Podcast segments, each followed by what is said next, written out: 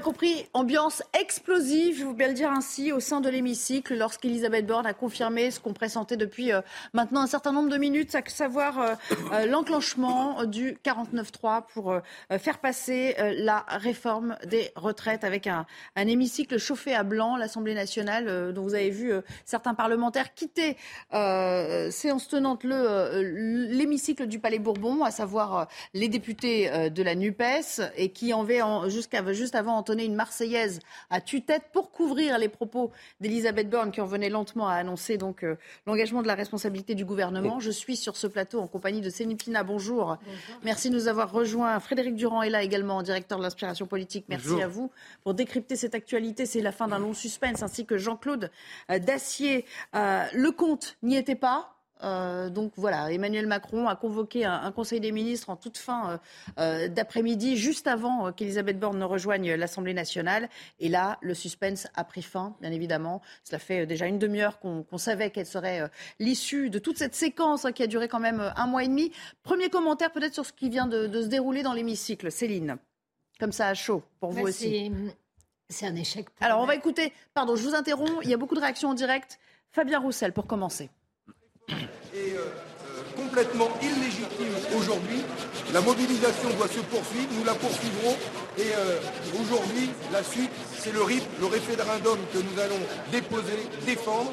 Et pendant les neuf mois qui vont suivre pour obtenir ces 4 millions de signatures, cette réforme devra être suspendue. Et donc nous avons encore l'espoir de l'emporter de faire respecter le monde du travail et de créer les conditions que cette réforme ne soit jamais mise en application en rendant le pouvoir au peuple. Mais la motion de censure, la motion de censure est prête. Euh, nous créerons tout.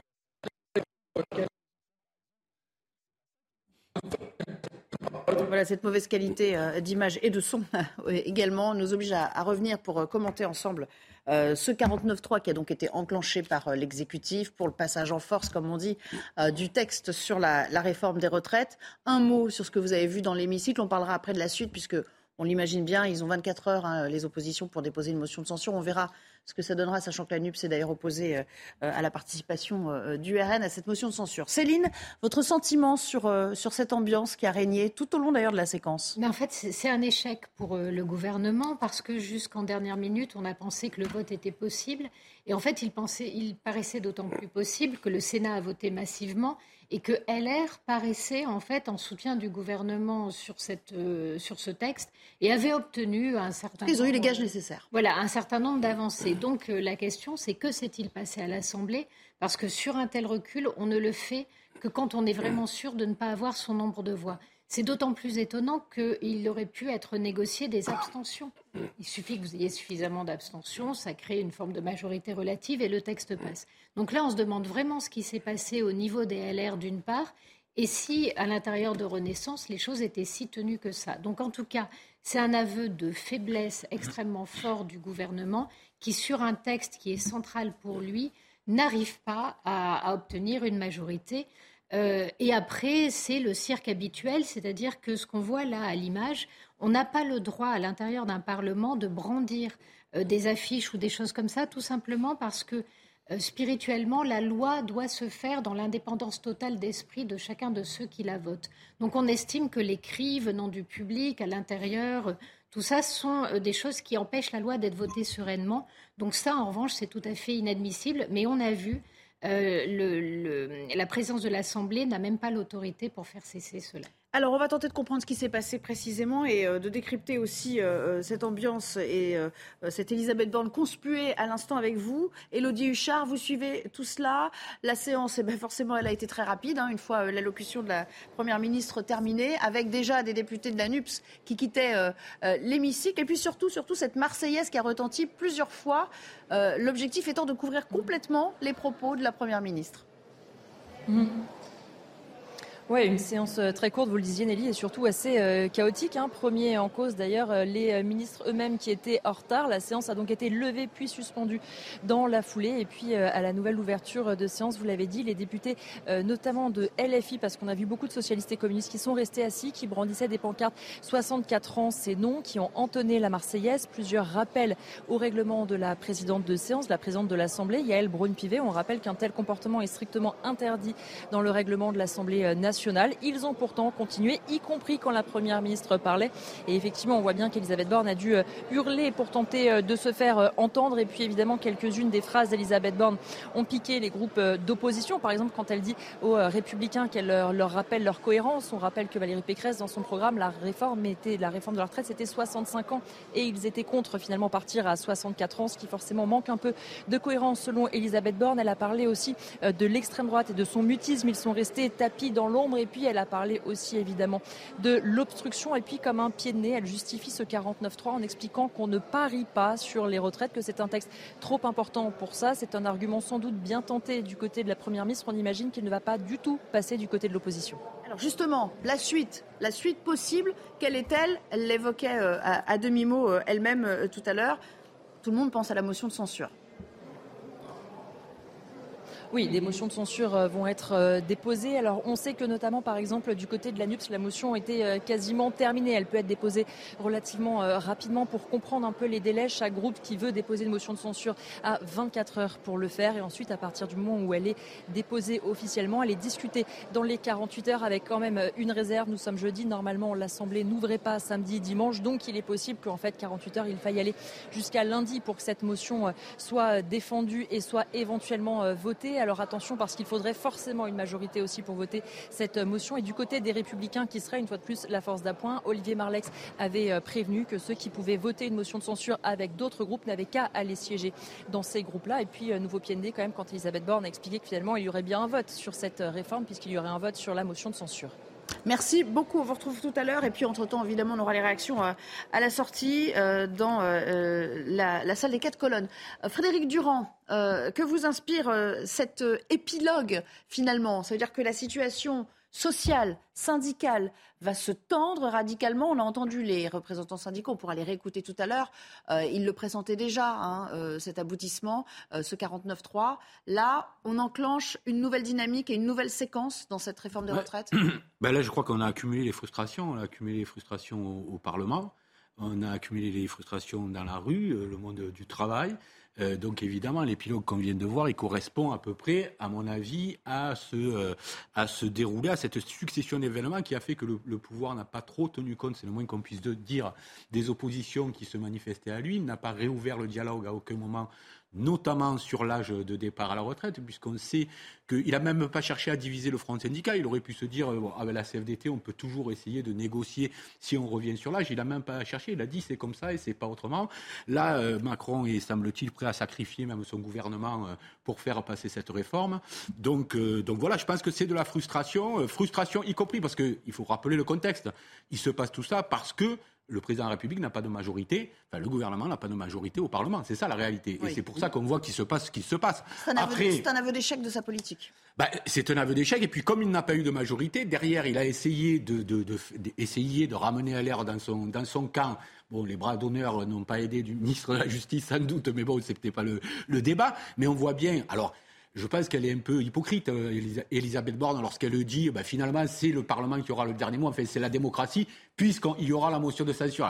La motion de censure, il est probable qu'elle ne passera pas parce que LR même s'il n'était pas d'accord avec euh, tous d'accord à la réforme de la retraite, ne votera pas forcément la motion de censure non plus, pour une raison déjà simple, c'est qu'ils ne sont pas prêts, eux, ils ne sont pas en mesure de prendre le pouvoir demain s'il devait y avoir des législatives anticipées. Donc, ils perdraient sans doute des sièges au passage. Euh. Oui, il y, a, aussi des calculs politiques derrière, mais, mais la réalité, c'est malgré tout qu'il euh, y a eu, Macron a donné le sentiment et le gouvernement de passer en force, ça c'est sûr. Jean-Claude Dacier, finalement, même si on le rappelle à chaque fois, c'est un outil constitutionnel comme un autre, sinon bah, il ne pourrait pas être euh, enclenché. Euh, euh, est-ce que c'est un déni de, démocratie? On y revient à cette question. Gardez-la en tête. Marine Le Pen est en direct.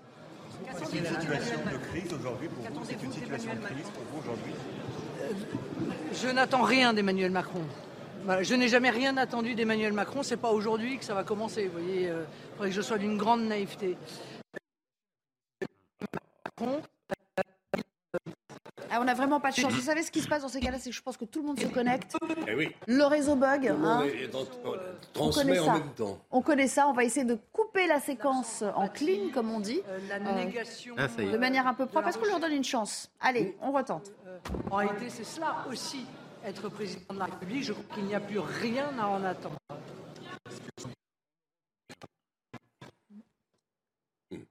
On a fait notre mieux, mais la technique euh, était la, plus forte aujourd'hui, assez récalcitrante.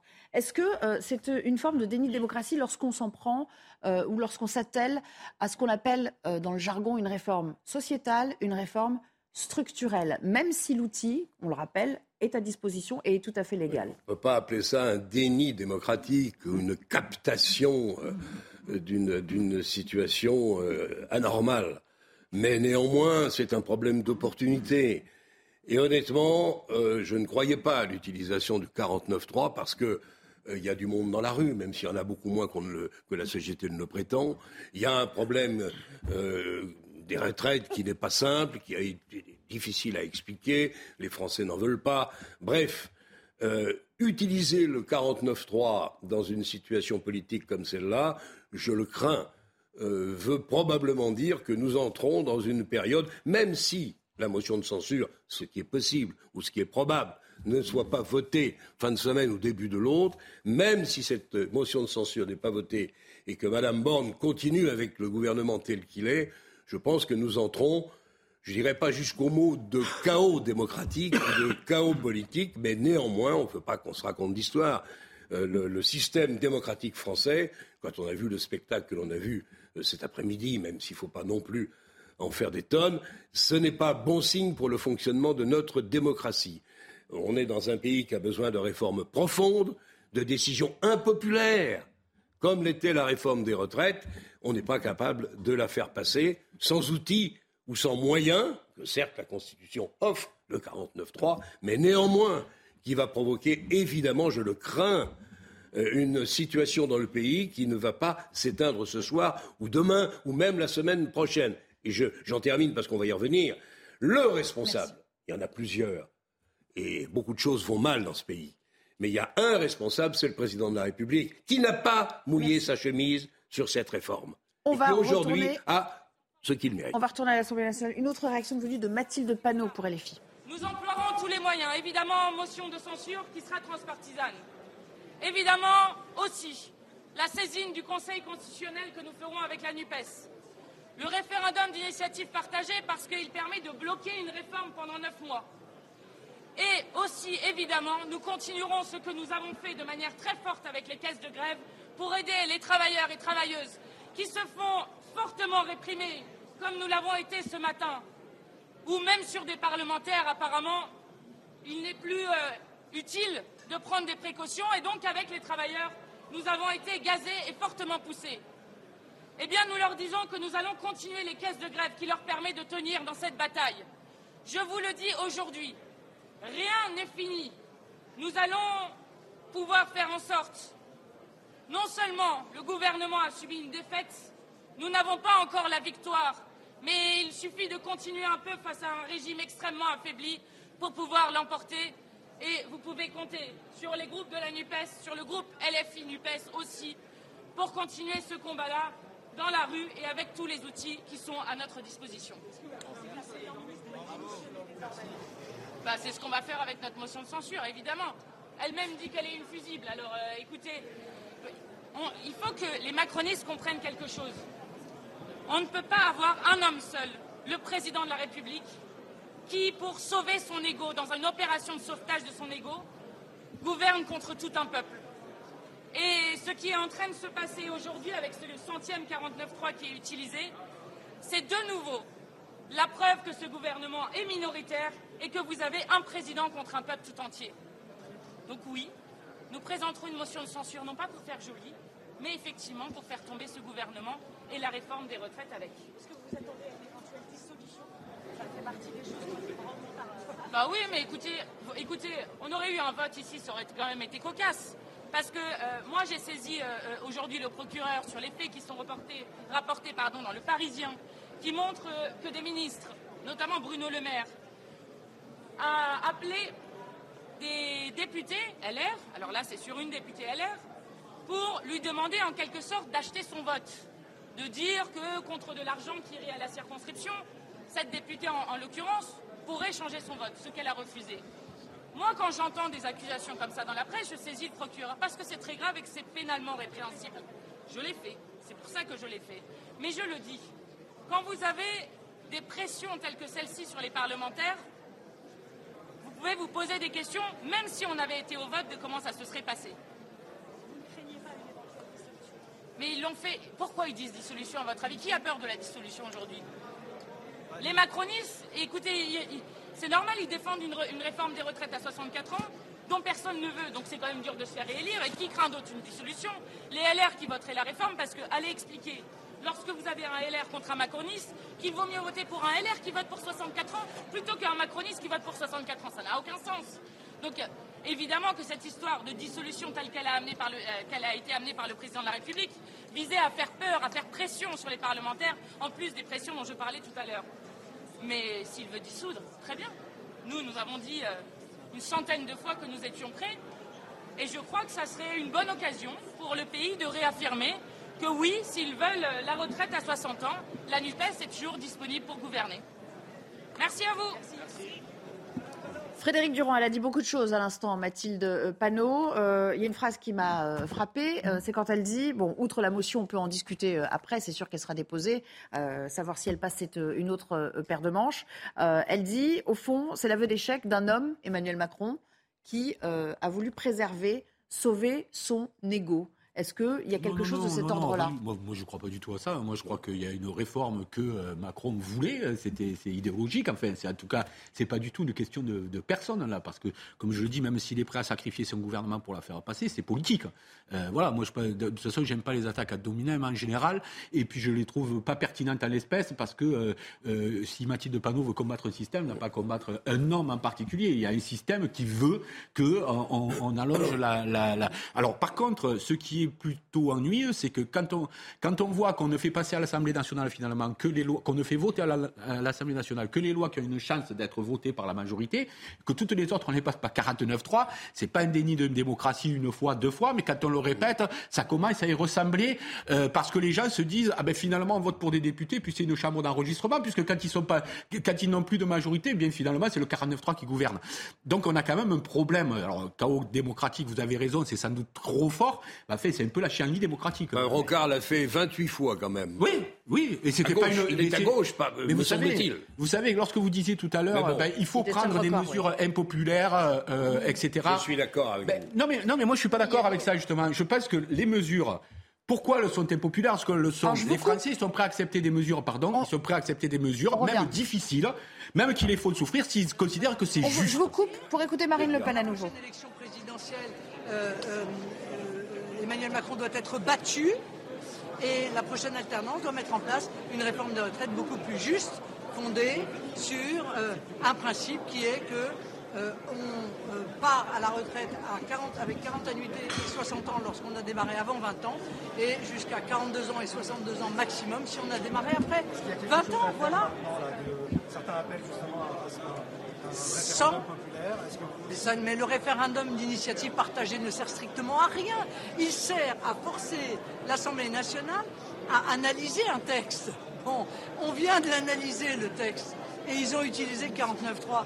Donc ça ne sert à rien. Quant à la motion référendaire, le vrai référendum qui consiste à faire décider par les Français sur cette réforme de retraite, quand nous l'avons proposé, la NUPES a voté contre. Alors qu'ils ne viennent pas aujourd'hui nous parler de référendum. Parce que eux aussi, quoi, il faut un peu arrêter le manège de temps en temps. Mais ça me pose aucun problème, moi. Si Emmanuel Macron a envie de dissoudre l'Assemblée nationale, chiche, tant mieux. On retournera devant le peuple. Moi, j'ai pas peur du peuple. Voilà. Et même, je pense que c'est lui qui, en toutes circonstances, doit en réalité trancher lorsqu'on se retrouve euh, dans une impasse telle que celle-là. Donc, qu'il procède à la dissolution de l'Assemblée, aucune difficulté. Euh, Mais bien sûr, c'est inadmissible. Évidemment. Parce qu'encore une fois, il ne s'agit pas, comme c'est normalement la nature du 49-3, de forcer la majorité. Il s'agit euh, d'empêcher l'expression de la volonté du peuple français au travers de ses représentants. Ils n'ont pas réussi à trouver une majorité parce qu'ils étaient mauvais. Cette, réforme était euh, injuste, mal préparée, mal conçue, mal présentée. Et jusqu'au bout, ça a été comme ça. Et eh bien, dans ces conditions, lorsqu'on est confronté à un vote potentiellement contre, ce qui aurait été évidemment le cas, on retire, voilà, on retire. Parce qu'encore une fois, c'est ça la démocratie. Ah, c'est un petit peu le sentiment euh, que l'on a, mais euh, ça ne grandit pas le président de la République, car le coupable, c'est lui. Je veux dire, Elisabeth Borne, elle est effectivement infusible dans cette affaire, mais le grand responsable de cela, c'est Emmanuel Macron. Madame Le Pen, pardon, vous avez Madame Le Pen, s'il vous plaît. Céline Pina, c'est vrai que cette majorité, euh, revenons à la jeunesse du texte, cette euh, majorité qui devait être recueillie avec tous les gages qui ont été euh, donnés au, LR au fil du temps, et y compris hier soir un petit peu à la dernière minute, c'est le résultat d'une mauvaise présentation du texte, d'un déficit pour convaincre, d'un texte mal ficelé. Finalement, il s'est mis dedans tout seul, le gouvernement? Ah oui, là, il s'est quand même mis dedans euh, tout seul. D'abord, il n'a pas écouté grand monde, comme d'habitude. Euh, mais surtout, je pense que euh, la situation dans laquelle on est au Parlement correspond à la situation de la France. C'est-à-dire que cette forme d'impasse dans laquelle, à la fois, vous n'avez pas de majorité pour faire des réformes, mais des oppositions qui ne sont pas capables de proposer un autre chemin et un autre gouvernement, fait qu'on est complètement dans l'impasse parce que tout le monde est hypocrite dans cette histoire. Bien sûr qu'a priori, la motion de censure ne sera pas votée. Pourquoi? Parce qu'à partir du moment où toute une partie de l'hémicycle, notamment le RN, si la NUPES refuse de voter avec le RN, aucune motion de censure ne peut passer. Mais dans le même temps, si la NUPES vote avec le RN, ils sont tellement aux antipodes qu'ils ne peuvent pas proposer en fait un gouvernement alternatif. Donc on est dans une situation complètement bloquée. Qui est-ce que ça arrange? Eh ben, c'est là où il faut revenir à cette fameuse Marseillaise. La Marseillaise, c'est aussi la chanson des révolutionnaires, surtout quand vous la chantez, le point levé, etc. Il y a euh, un désir de chaos d'une partie euh, de l'hémicycle et euh, du monde politique, notamment chez la NUPES et chez LFI, parce qu'elle pense que du chaos, du désordre, de la peur et puis des difficultés économiques qui sont liées à tout ça, peut venir une façon de renverser le gouvernement par la rue. Donc tout le monde aujourd'hui, c'est franchement le, bal des hypocrites, parce que tout le monde avait intérêt à la fin que ça se termine mal, sauf le gouvernement qui, lui, s'y est pris comme un manche et se retrouve avec un... C'est le problème du fusil à tirer dans les poings. Céline a raison, c'est le bal des faux culs. En réalité, pardonnez, c'est l'expression. Mais il y a beaucoup de députés qui sont intéressés par ce 49-3. Ils n'auront pas à aller expliquer à leurs électeurs qu'ils étaient pour, qu'ils étaient contre. Ah ben il y a eu le 49-3, j'ai pas été en situation de donner mon sentiment et de me donner un vote. Balle des faux culs. Mais je, je, reviens sur ce que je disais rapidement tout à l'heure. Euh, encore une fois, je ne comprends pas le président de la République qui misait gros dans cette aventure. C'était, il a déjà raté la réforme du premier quinquennat, qui était sans doute meilleure que celle-ci, soit dit en passant. Et là, qu'est-ce qu'il fait? Il euh, demande à Mme Borne, qui a beaucoup de qualités, Mme Borne, euh, mais elle, est, tout ce qu'on veut sauf une politique. Il n'y a, que, a que Attal qui a été capable de tenir un discours politique et de placer le débat au bon niveau. Madame, Madame Borne, elle a encore une fois beaucoup de qualités, mais elle est tout sauf une femme politique. Et le président de la République, qu'est-ce qu'il a fait? Il est parti à l'étranger, sûrement pour faire des choses importantes. Fallait-il aller quatre jours en arrière? Et il ne nous a jamais dit pourquoi il était absolument indispensable de voter cette réforme, parce que l'intérêt général commandait qu'on la vote pour, etc. C'était sa réforme. Il ne nous l'a pas expliqué, sauf hier ou avant-hier, et ce matin encore, il hésite sur deux voix. Hein On a cru tous que euh, les députés allaient être appelés à voter en prenant leurs responsabilités, je suis pour ou je suis contre, et puis finalement, quasiment une demi-heure avant l'échéance du 15 heures à l'Assemblée nationale, on se précipite, on appelle les ministres, ils reviennent en catastrophe à l'Élysée pour faire le 49-3. Je ne comprends pas l'attitude qui a été celle du président de la République depuis le début. Et je, le dis avec regret parce que je crois que cette, cette réforme, elle va passer quand même. Elle va passer.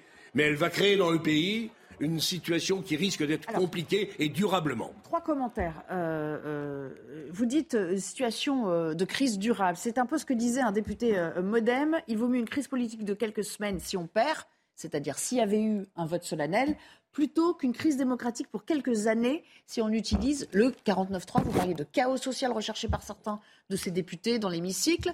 Euh, euh, Frédéric Durand, on voit ces images de manifestants aux abords du Palais Bourbon en ce moment, hein, euh, manifestants syndiqués pour, pour beaucoup d'entre eux. On a vu des drapeaux CGT notamment flotter puisque leurs représentants étaient là un petit peu plus tôt pour, pour s'exprimer et prévenir en cas d'activation du 49-3. Est-ce qu'il y a à un moment donné un climat ou un risque d'insurrection sociale, pour reprendre un peu les termes. Je crois qu'il y a un mélange de, deux choses, en réalité, euh, de fatalisme et de résignation, et qui n'empêche pas une colère rentrée et qui maintenant dure. L'exaspération sociale, elle est là depuis un bon moment.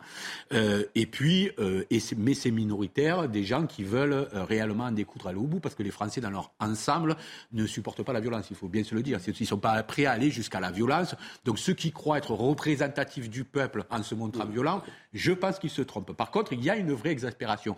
Et là, et c'est comme dans toutes les révoltes populaires, je dirais, il y a parfois la goutte d'eau, pas forcément la grosse réforme qui fait peur, mais la goutte d'eau qui peut peut faire effectivement créer une explosion sociale à partir de quelque chose de très concret. On se souvient avec les Gilets jaunes, par exemple, que ça avait été une taxe sur. Euh, voilà, il y a des choses très du quotidien, très concrètes, qui peuvent à un moment donné faire déborder. En tout Là, c'est une grosse étincelle quand même. C'est pas une petite goutte d'eau, euh, je veux dire. Oui, oui, mais justement, ce que je dis, c'est que c'est pas parce que c'est une grosse réforme que c'est ça qui va forcément générer. Parfois, ce sont des, des, des, choses qui paraissent pour le monde médiatique et politique des détails et qui font, euh, qui dans le quotidien des gens comptent beaucoup. Et là, on n'est pas à l'abri parce qu'effectivement, la situation est mûr pour cela si le déclencheur arrivait Là, j'en suis pas complètement sûr. Mais en revanche, je me souviens, et j'en étais, de ceux qui pensaient qu'après tout, cette Assemblée nationale sans majorité absolue, c'était pour la démocratie quelque chose qui était au fond euh, euh, acceptable. C'était d'ailleurs relativement nouveau. Hein, le règne des, Godillots a duré des décennies. On s'était dit, après tout, la vie démocratique va repartir à l'Assemblée nationale. Eh bien, on, on s'est probablement tous trompés, encore mais c'est passé encore quelques semaines. Mais néanmoins, quand on voit le spectacle auquel on a assisté cet après-midi, et rien n'est dit même sur la motion de censure, car nous avons un homme qui s'appelle M. de Courson, je ne sais plus très bien ce qu'il pense, M. de Courson. Il est centriste, ex-centriste, euh, bref, on ne sait plus très bien ce qu'il est. Et qui va, lui, lui, à son tour, présenter une motion de censure qui peut en rallier d'autres. Je n'ai pas fait les comptes encore, mais non, on s'installe, on s'installe dans une situation démocratique compliquée. Comment fait-on avec cette Assemblée-là voter les lois indispensables à la réforme et au redémarrage de ce pays? Demain ou dans 15 jours, on va commencer à attaquer l'immigration. Il va y avoir de l'ambiance. Un autre morceau. Céline Pina, euh, euh, on parlait de balle des hypocrites tout à l'heure. Est-ce qu'il y a eu aussi eu un, jeu de dupes entre les LR et Renaissance dans cette mmh. histoire? Jeu de dupe constant qui s'est étiré au fil du temps. En fait, on peut réellement se le demander. Ça expliquerait aussi une partie de l'énervement euh, manifesté par euh, Elisabeth Borne. En fait, c'est très étonnant ce qui vient de se passer, mais on sait aussi, rappelez-vous ce qui s'est passé il y a vraiment très peu de temps euh, sur Horizon quant à la proposition de loi sur, la, sur la, les peines planchées où euh, finalement le groupe Horizon a véritablement subi une, humiliation de la part de ses partenaires. Donc en fait, ce qui est compliqué, c'est que quand vous avez de l'expérience politique, vous savez que quand vous êtes dans un moment aussi euh, risqué que celui-là, il faut se faire des ennemis, pas régler ses comptes, accepter de temps en temps euh, d'avaler sa petite couleuvre ou de mettre son mouchoir par-dessus certains désirs. Or, on a aujourd'hui un président qui a été mal élu, qui a été élu contre pas en pour, qui a en fait un électorat personnel extrêmement réduit et qui fait comme s'il avait une immense légitimité. Le résultat, c'est qu'il ne, négocie pas quand il le faut, c'est qu'il n'offre pas les marques de respect qu'il faut, et on se retrouve dans cette situation-là. François Ruffin, pour LFI également, en direct depuis l'Assemblée. Et qui vient faire éclater les fractures. C'est sa décision à lui tout seul Il est évident que c'est la décision aujourd'hui d'un seul homme un seul homme qui est à l'Élysée et qui croit qu'à lui tout seul, il peut faire joujou avec le pays. Et là, on vient lui dire non. Aujourd'hui, à la démesure, à l'ubris d'un homme tout seul là-haut, il y a un marqueur qui vient dire non, qui vient poser un obstacle à cette folie-là. Parce que c'est une folie de venir dire qu'un seul homme déciderait là-haut qu'on doit faire cette réforme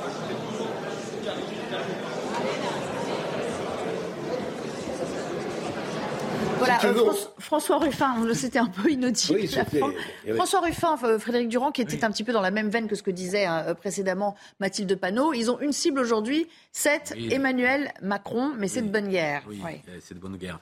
Euh, à la fois, je voulais juste répondre sur l'Assemblée Godillot, parce qu'effectivement, on a tous pu se poser la question, c'est bien, sauf que a, a succédé à l'Assemblée Godillot le 49-3. Donc, dans les deux cas, le débat n'existe pas. C'est bien ça notre problème, c'est qu'à aucun moment donné, il y a un vrai débat. Mais LR est la, a la clé de beaucoup de choses. Elle a la clé, par exemple, de la motion de censure qui va être examinée lundi, par exemple. Et pourquoi ne se précipite-t-il pas devant les micros, là? Parce que je pense qu'il y a deux postures. Il y a la stratégie Sarkozy, hein. la stratégie Sarkozy qui leur dit, bah, maintenant, il y a assez de points communs pour aller avec Macron, arrêtons les, les dissensions inutiles, avançons politiquement. Bien. Et puis, il y a une autre stratégie qui est celle notamment de, de Pradier même, et, et d'autres, mais qui n'est pas partagée par tous, mais de dire, mais si nous ne représentons plus l'opposition à Macron, quelle est la chance pour nous d'être élus? À ce sens, elle avait raison, euh, Mathilde Panot, sur ça. En tout cas, comment vous allez distinguer à un moment donné? Alors, la posture politique, parce que a priori, il n'y a pas de désaccord de fond. Euh, Il y a des désaccords, euh, mais il n'y a pas de désaccords vraiment fondamentaux sur cette réforme des retraites entre LR et Renaissance. Euh, je dirais même qu'il y a peut-être plus de contestation à l'intérieur de Renaissance que chez LR en réalité.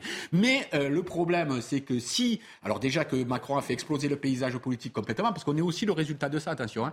Euh, ok, il a réussi son coup en faisant exploser le paysage Ce politique. plus blocage, c'est gauche. dynamitage initial, en fait. Ouais, il y a eu un dynamitage au départ, sauf qu'il faut en assumer les conséquences derrière. Et là, il y a incapacité totale de Renaissance à assumer, euh, à assumer les, les- le, le- le dynamitage qu'ils ont, qu'ils ont produit avec succès au moment des deux élections qui sont suivies. Après la deuxième élection, et là je partage ce que vous disiez, Macron, il a été, vous auriez été élu face, à- face, à- euh, j'aurais dit face à Marine Le Pen dans Mais ces alors, pourquoi tout le monde dit qu'elle va être élue la prochaine fois? Ça, j'en sais rien. Ah ben Mais si, en tout mais cas, pourquoi répondez? à ce- à- non, mais je ne sais pas parce que je lis pas dans le Mais non, café. mais bon. Ce que je sais sur le passé, c'est que choisir. il, il a été effectivement mal élu parce que beaucoup de gens ne voulaient pas de Macron, mais ne voulaient, voulaient encore moins de Marine Le Pen. Eh oui, bah Donc oui. tout ça cumulé, ça fait quand même une crise démocratique et politique dans notre pays. C'est clair. Revenons quand même à ce qui s'est noué, euh, Jean-Claude, avec les, les LR. Ah, Jusqu'à hier, on a tenté de leur donner des C'est gaz. la vraie question. Sur les carrières longues, c'est ce qui tenait quand même à Moi, je cœur. pense qu'ils vont exploser le. LR tel qu'ils sont partis là. C'est- c'est Je ne vois plus de, passer. de- de compatibilité après le, le comportement de M. Pradier et de ses amis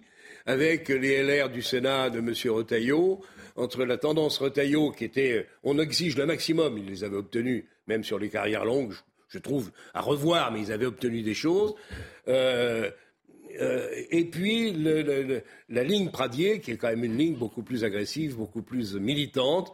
Je ne vois pas comment ces deux lignes-là euh, peuvent continuer de travailler ensemble. Pradier a Les déjà été LR exclu, vont peut-être des être... instances par Eric Ciotti, de Pardon, toute façon. oui. Pradier, il a déjà été exclu des instances Oui, par Eric Ciotti. justement, peut-être s'est-il un peu précipité Ciotti, mais il fait un boulot qui est quand même très difficile. Euh, il n'a pas réussi son coup. Mais honnêtement, je pense que globalement, les LR qui étaient globalement sur le fond pour cette loi, avec euh, deux ou trois détails près, ils étaient eux-mêmes pour la retraite à 65 ans. Et ils vont nous expliquer aujourd'hui qu'ils ne votent pas la retraite à 64. Il est temps de remettre de l'ordre dans ce parti s'il doit encore avoir un avenir. Il y a un petit manque de cohérence avec une Valérie Pécresse qui avait quand même fait campagne autour du, de, Par effectivement, de exemple. 65 ans. En fait, c'est- c'est tout simple, c'est que le problème, c'est qu'ils sont devenus illisibles et qu'aujourd'hui, on a l'impression que leur seul viatique, c'est d'aller se vendre à un Macron dont ce qu'on vient de voir, c'est une ambiance de fin de règne. Il commence son mandat, on est déjà dans une ambiance de fin faux. de règne. Donc, euh, espérer être sauvé par quelqu'un qui est en fin de règne, c'est quand même un espoir un peu démesuré. Donc, ils sont extrêmement mal parce qu'aujourd'hui, euh, si la question est de renouveler un stock d'élus, euh, qu'ils choisissent Macron ou pas, je pense que s'il y a dissolution, ils vont souffrir énormément. Et il faut Avec un qu'ils se début- dotent d'un leader vite. Oui, Avec un début leader, mandat. Et leader d'une voix. Avec un début de mandat aussi catastrophique, la dissolution, on n'y coupera pas à un moment donné, Frédéric.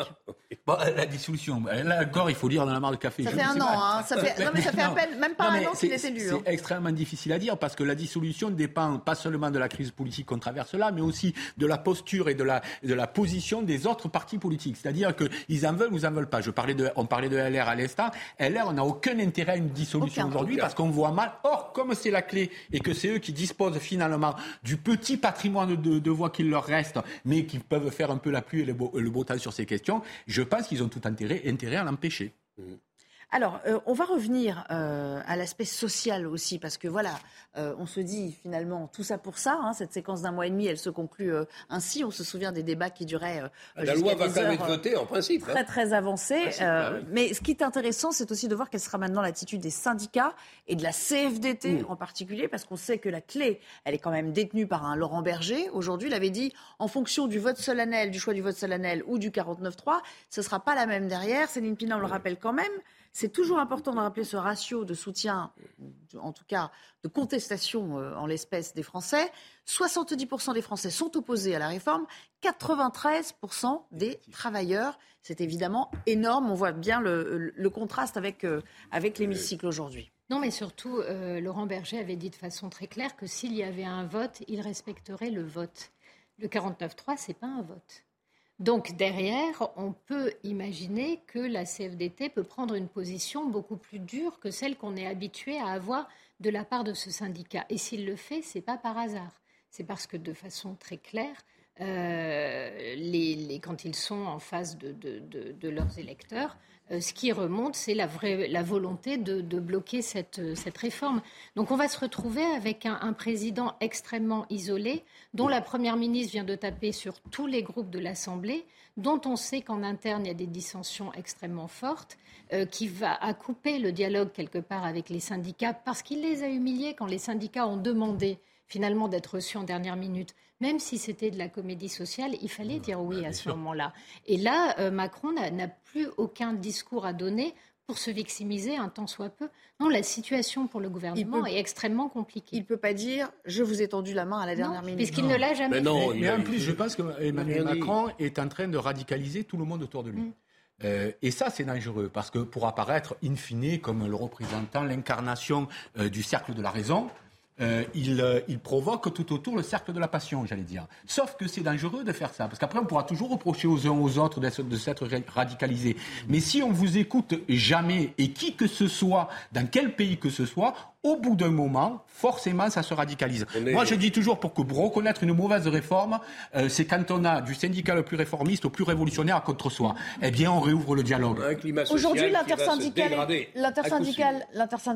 est intact, mais on parle aussi, on, dit aussi que les Français oscillent entre euh, effectivement euh, colère et résignation. Ils, étaient prêts à accepter cette loi, les sondages le disaient, ils étaient contre, parce que deux ans de boulot en plus, c'est pas très agréable. Ça a été vrai dans toute l'Europe, même s'il n'y a pas eu les, les mêmes réactions, parce qu'il n'y a pas les mêmes syndicats avec les mêmes discours, mais néanmoins, deux ans de travail en plus, il n'est pas anormal que les Français soient contre. Néanmoins, vous aviez un pourcentage à peu près équivalent de gens qui pensaient que c'était inéluctable, parce que c'est comme ça, les chiffres le montrent, à l'évidence. Il faut vraiment être aveugle pour ne pas voir qu'il n'y a plus d'actifs ou plus assez d'actifs pour payer les retraites, des inactifs, etc. Il y a du boulot. Alors, encore une fois, telles que les choses ont été faites, euh, on est face à une situation où le président, je l'ai dit tout à l'heure, je ne vais pas y revenir, est très affaibli, son gouvernement est très affaibli, les syndicats sortent à peu près intacts de cette, de cette situation, ils vont en rajouter probablement. Ils vont en rajouter parce que le 49.3, ils ne l'acceptent pas. Et donc la CFDT va courir, non pas, non, courir, c'est pas le mot, va durcir encore, comme la CGT, la mobilisation générale. On est parti probablement pour une situation sociale compliquée pour les semaines qui viennent. Tout ça, c'est un bilan, je vais vous dire, c'est un bilan catastrophique. On revient au débat dans quelques instants, mais il est pratiquement 16 heures à quelques secondes près. Il est l'heure de retrouver Mickaël Dorian pour le reste de l'actualité, dominé évidemment par la politique et la réforme des retraites. Bonjour Nelly, bonjour à tous. Elisabeth Borne engage donc la responsabilité de son gouvernement. La Première ministre a pris la parole il y a moins d'une heure devant une Assemblée nationale chauffée à blanc. Elle a notamment adressé un message aux députés du groupe LR qui, selon elle, n'auraient pas voté selon leur conscience. On l'écoute. En engageant la responsabilité de son gouvernement, le 15 novembre 1990, lors du débat sur la création de la contribution sociale généralisée, Michel Rocard avait eu ces mots. Dans un scrutin où chacun voterait selon sa conscience, permettez-moi de dire que je suis sûr que ces dispositions réuniraient une majorité, peut-être même une large majorité. Ces mots, aujourd'hui, je les fais miens et j'ajoute que si chacun votait selon sa conscience et en cohérence avec ses prises de position passées, nous n'en serions pas là cet après-midi.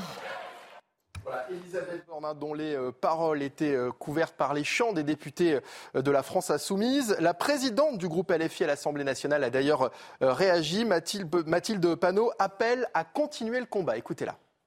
Si nous avons fait subir une défaite à ce gouvernement, c'est notamment grâce à la mobilisation extraordinaire de celles et ceux qui perdent encore des salaires aujourd'hui et qui continueront de le faire, je l'espère, parce que ce que nous voulons dire avant tout au pays, c'est que le combat est loin d'être fini. Et je vais vous dire aujourd'hui que nous sommes dans un basculement autoritaire. Aujourd'hui commence le premier jour du reste du quinquennat d'Emmanuel Macron la réaction de Fabien Roussel à présent, le député NUPES du Nord s'en prend lui directement au gouvernement. Selon lui, ce recours au 49-3 rend la réforme des retraites encore plus illégitime. On l'écoute. Malheureusement, le président de la République fait le choix du 49-3. Il va jusqu'au bout faire en sorte de créer cette, euh, de rendre cette réforme encore plus illégitime. C'est terrible, c'est un article de la Constitution, c'est une véritable guillotine qui nous tombe dessus aujourd'hui, qui nous empêche de pouvoir voter. Cette réforme va donc être véritablement illégitime. Il va nous rester un outil euh, qui est aussi à disposition de la Constitution, c'est le référendum, c'est le RIP, et nous allons devoir nous engager dans une grande bataille populaire avec l'ensemble des syndicats, avec l'ensemble des forces politiques qui seront euh, pour ce référendum. Et euh, pendant les neuf mois qui viennent, nous devrons nous engager dans ce sens-là. Et puis du côté des syndicats, le secrétaire général de la CFDT a également euh, réagi. Laurent Berger annonce de nouvelles mobilisations en réponse à ce 49-3 pour euh, continuer le combat et faire barrage à la réforme des retraites. C'est la fin de ce journal. L'actualité continue bien sûr dans 90 minutes info avec Nelly Denac et ses invités. Merci. Actualité évidemment euh, monothématique, vous l'aurez compris, puisque le 49.3 a été euh, enclenché par euh, Elisabeth Borne tout à l'heure. La séance est déjà suspendue à l'Assemblée et on l'évoquait à l'instant, ce front syndical plus intact que jamais qui se durcit, qui va se durcir, qui va mener des actions maintenant les mobilisations, c'est bien, euh, mais on a vu quand même au fil euh, des manifestations, il y en a eu huit mobilisations jusqu'à présent contre ce texte, une forme de déperdition quand même dans la rue. C'est difficile de faire grève dans le contexte euh, actuel avec une inflation galopante. Les gens ne peuvent pas se permettre de perdre trop d'argent. C'est pour ça que c'est assez, c'est assez inégal comme combat, j'allais dire, parce que d'un côté, Macron et le gouvernement ne perdent pas de pouvoir d'achat, par contre, les salariés en perdent. et donc, effectivement, jouer sur cette corde-là, c'est assez, assez cruel, je trouve, par rapport à, ceux qui se, à ceux qui se mobilisent. Mais comme nous nous disions, effectivement, euh, comme ils ont, ils ont eu le sentiment de ne pas avoir été entendus du tout depuis le début, euh, euh, ça va, ça risque de se radicaliser. Ce qui serait pire que tout, ce serait finalement de donner raison à ceux qui utilisent la violence, parce que le problème, c'est que quand on vous demande pacifiquement de réouvrir le dialogue, normalement, si vous êtes responsable, et quoi que vous choisissez in fine, vous réouvrez le dialogue. Vous recevez les syndicats quand ils vous demandent d'urgence à être reçus.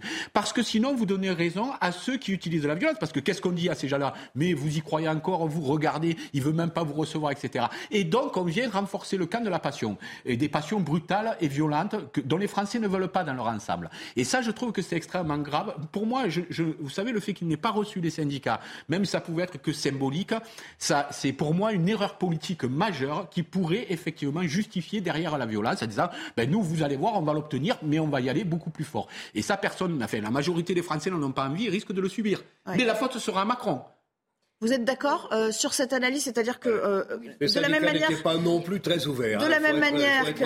alors, il pouvait être reçu même s'ils étaient oui, mais enfin, ben c'était pour ne rien dire. pas tous en même temps. De la même manière que le 49.3 était brandi comme le dernier recours, euh, la violence ou l'insurrection sociale sera activée comme un dernier recours aussi? Malgré euh, la volonté pacifique des Français. C'est pas ce que je dis, mais je dis qu'il pousse à ça en tout cas. En tout cas, il pousse à pas tout à fait pareil. Le, problème, c'est qu'aujourd'hui, le camp de la raison, euh, c'est un camp qui n'offre aucune perspective. Autrement dit, c'est un camp qui est dans la raison, euh, qui est dans la gestion. il ne s'inscrit pas dans le temps. Vous pouvez toujours demander des sacrifices aux gens, y compris sur les retraites, si derrière, par exemple, vous pouvez expliquer que vous êtes en train de réindustrialiser le pays, que vous allez euh, offrir des emplois. Si vous dites aux gens, oui, il y a un moment difficile à passer, mais si vous voulez que vos enfants vivent mieux, voilà ce qu'il va falloir faire. Sauf qu'aujourd'hui, on demande des efforts aux gens et les perspectives qu'on leur offre, c'est une école qui forme de moins en moins mal leurs enfants, très peu de perspectives d'emploi, très peu de perspectives de développement, euh, une France qui est sur le déclin.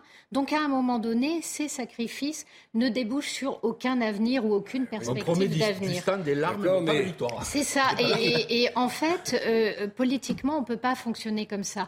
Et, dans le même temps, euh, Macron a fait énormément de, de, de promesses au moment du Covid en disant voilà ce qu'on va faire pour développer l'industrie. Si on regarde aujourd'hui les promesses qui ont été faites il y a deux, trois ans, on n'a pas la queue d'une réalisation qui apparaît. Donc, euh, il y, a un vrai souci de, confiance euh, dans, le, dans ce gouvernement. Et de l'autre côté, on a une gauche qui s'enferme pour le coup dans l'appel à la violence, qui n'offre aucun débouché, et finalement un RN qui apparaît raisonnable quand on voit tout ce bordel. Mais en même temps, si on peut même pas faire voter cette loi, qui encore une fois a tous les défauts du monde, si on veut, mais qui était nécessaire et indispensable. Votre point de vue. Tous les. Mais enfin, écoutez, c'est pas le mien. Mais non, mais d'accord. Sauf que si vous voulez pas lutter contre les déficits et remettre les Français ah un peu au travail, vous vous en sortirez pas. Hein. Moi, la question que je me pose, c'est euh, comment on peut espérer, comment on peut imaginer que l'Assemblée telle qu'elle fonctionne aujourd'hui sera en mesure de voter les grandes réformes indispensables dont ce pays a besoin s'il veut commencer à se redresser. Les finances publiques, la situation des grands services publics, il y en a partout, la SNCF, l'EDF, le nucléaire. Partout, il y a des efforts gigantesques à faire et qui ne plairont pas à tout le monde. C'est pas avec cette assemblée, me semble-t-il, qu'on réussira à commencer à adresser le pays. C'est ça qui m'inquiète. Dans le 9 Français, on, rappelle quand même 9 salariés sur 10, un peu plus de 9 salariés sur 10 oui, opposés 10 sur 10, mais tous les pays européens ont augmenté leur temps de travail. Nous, on a, il fallait, il fallait, c'était l'argument euh, brandi par l'exécutif. Juste ben, ben, évidemment. Allez, comment on l'explique Avec des disparités quand même de traitement. Vous vous étonnez de la de Macron. Mais peut-être que les arguments de Macron n'étaient c'est pas si convaincant que ça, et c'est peut-être pour ça qu'il s'est pas mis en avant.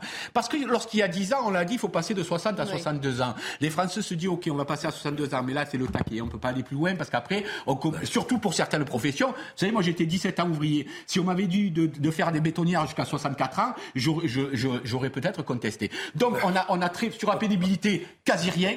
Sur la pénibilité, quasi rien. Non, non, non. non c'est pas vrai sur la pénibilité quasi C'est ridicule ce qui est proposé dans le compte temps. Non, c'est ridicule, franchement. Et donc, moi, je comprends très bien, je comprends très bien qu'une majorité soit contre. Non pas parce qu'ils sont déraisonnables, qu'ils n'ont aucune conscience des déficits publics de la France ou de son départ, mais c'est ce que disait Céline, on leur promet du sang, des larmes et jamais la victoire. Mais non, ils considèrent que ce sont des avantages acquis et qu'on ne peut pas y toucher. Non, ce sont des conquêtes sociales. Je vous rappelle qu'à une époque, les Ça n'a rien à voir. Je, vous rappelle que... Mais non, c'est pas du tout ça. Ben, c'est pas du tout ça. C'est parce que les gens ne vivent pas jusqu'à 60 70 ans, bonne santé, que selon les, les, emplois. Ben oui, mais vous avez l'air de ça, de balayer le revers de la main. Les femmes... Moi, je vous dis que la réalité du mais enfin, mais non, vous parlez d'une réalité qui n'existe pas, parce ah que les femmes vont, les femmes vont jusqu'à 85 ans, durée de vie. Ah oui, ça c'est votre argument. En mauvaise santé. Non, parlons plus, ne vous en savez rien. On a de fait, en fonction des catégories socio-professionnelles, on a quand même des âges de décès qui Chacun son tour, s'il vous plaît, s'il vous plaît, c'est important. Sinon, on rend l'antenne et on fait autre chose. Parce que là, on ne vous entend pas. Vraiment, je vous le dis, les gens ne vous entendent pas. Juste, on va essayer de cloisonner un petit peu plus les euh, euh, questions. Il y a aussi cette notion qu'il euh, n'y avait pas péril en la demeure. Alors, il y a effectivement les 64 ans. Peut-être que certains considéraient que la retraite à, 62 ans, c'était une sorte d'avantage acquis. Mais les 64 ans, c'était un casus belli quand même pour les syndicats. C'est-à-dire que même si Emmanuel Macron les avait reçus, il n'aurait jamais plié sur cette notion des 64 ans. Laurent Berger, le premier. Vous le savez bien, Frédéric. Donc le dialogue, il était rompu, quoi qu'il arrive. Parlons plus. Moi, je suis pour une retraite ouvrière, pour commencer. C'est-à-dire, je suis pour un régime spécial pour les ouvriers et les employés, les caissières, etc. Donc, régime spécial pour cela, oui. Et il faut assumer complètement que quand on fait un travail difficile, pénible, où on a peu de, peu de temps pour profiter de sa retraite, en tout cas beaucoup moins que dans d'autres professions. Comme à la SNCF, il leur faut, absolument. Il non, il leur faut bah, régime. non, je parle là de régime spécial d'ouvriers et d'employés, et je l'assume. Bien, une fois qu'on s'est dit ça, posez-vous la question pourquoi les cadres de la, de la CFDT, beaucoup de cadres de la CFDT, euh, euh, sont contre aussi. Euh, et c'est là que je dis que Macron joue une mauvaise carte, parce que où on, on, prend la position qui consiste à dire les Français sont des feignants, donc de toute façon, si vous leur demandez de travailler plus, ils vous voudront pas, ce sont des feignasses, donc faisons-le au 49-3 et on a réglé. Bon, une fois qu'on a dit que les Français étaient des feignants, on a tout réglé, c'est sûr. Et pourquoi il y a des millions de jeunes qui travaillent pas aujourd'hui et des, et, des, et des centaines de milliers de seniors qui sont pas reconduits qui sont mis au placard. Comment vous voulez que les Français comprennent qu'on leur demande de travailler jusqu'à 64 ans, alors que déjà, quand ils arrivent proches, même pas 64 ans, ils sont déjà foutus au placard. Tous les dispositions qu'il y avait dans la loi. Euh, C'était quoi je la suis d'accord avec vous. C'est l'index qui. Non, vous êtes bon, d'accord. Non, je suis pas borné. Vous n'êtes jamais satisfait. Bon. Non, l'index. Il y avait un indice, il y avait un indice, un index et il y avait un CDI pour les seniors, Le CDI qui senior. était à l'é- à- à- à- à l'étude pour les trois années qui viennent. Pour les, pour Eh les d'accord. entreprises de plus de 1000 salariés, 500. Antoine, au bout. Allez. 500. Merci. Non, 300 après. C'est pas un match, 2024. c'est pas un match entre vous, c'est pas le, c'est pas juste un face à face. Euh, on va, on va Ça intégrer, on le fait. on va intégrer quelqu'un d'autre à notre à notre conversation. Euh, en l'occurrence, Cyril Chabagnier qui est avec nous à distance. Bonjour, je rappelle que vous êtes le président de la CFTC. J'aimerais vous faire réagir à, à ce qu'a dit Emmanuel Macron euh, en Conseil des ministres pour justifier finalement l'enclenchement ou le déclenchement du 49.3. Il a dit à ses ministres il y a des risques financiers trop grands dans euh, dans la balance aujourd'hui. Qu'est-ce que vous lui répondez et de manière générale comment réagissez-vous à cet outil qui a été brandi aujourd'hui? Tout d'abord, les risques financiers ne sont pas trop grands. Euh, Le corps l'a bien euh, démontré. Il y a, dans les perspectives des quelques années qui sont devant nous, un déficit qu'on n'a jamais d'ailleurs nié à la CFTC, entre 10 et 15 milliards, pour lequel il faut trouver des solutions. Mais ça ne représente pas euh, un scénario catastrophe pour lequel il fallait euh, légiférer aussi vite et trouver euh, des solutions aussi radicales. Et d'ailleurs, rien ne justifiait qu'il faille faire cette concertation avec les organisations syndicales. En un mois et demi, on avait le temps de se remettre autour de la table et de travailler plus sérieusement et plus, et plus longuement. Après, une réaction plus globale, c'est c'est incompréhensible et c'est inadmissible ce passage en force par un, par un 49.3. Moi, je ne remets pas en cause, et à la CFTC, on ne remet pas en cause le fait que ce soit légal et que ce soit euh, constitutionnel. Mais on a un problème sur l'accumulation de ces mesures. On arrive au gouvernement. On arrive devant l'Assemblée nationale avec une procédure accélérée, le 47.1. C'est déjà une procédure qui est très peu souvent utilisée. Derrière, on va au Sénat et on utilise le 44.2 pour faire un vote bloqué. Et à la fin, en deuxième lecture, on fait un 49.3. Enfin, au bout d'un moment, l'accumulation de toutes ces procédures constitutionnelles, ça pose un problème de légitimité et ça pose un problème de démocratie sociale, évidemment. Et donc aujourd'hui, et on voyait hier d'ailleurs dans le cortège, que ce soit nos militants ou les concitoyens qu'on croisait, ils nous parlaient que de ça. Comment un texte comme les retraites peut, par- peut passer en force par un 49.3 après toutes les procédures qui ont déjà été utilisées dans les deux assemblées. Merci beaucoup euh, Cyril Chabagnier pour votre réponse en, en direct. Les images que vous apercevez sur l'écran, ce sont celles euh, de blocages qui sont euh, en train de s'organiser assez spontanément du côté euh, de la place de la Concorde. On est euh, sur les quais de Seine, hein, non loin de la place de la Concorde, et vous voyez ces voitures qui ont été bloquées dans le, dans le trafic parce qu'il y a un certain nombre de manifestants euh, à pied. Jeanne Cancard, vous êtes sur place, racontez-nous euh, racontez-nous ce qui s'est passé.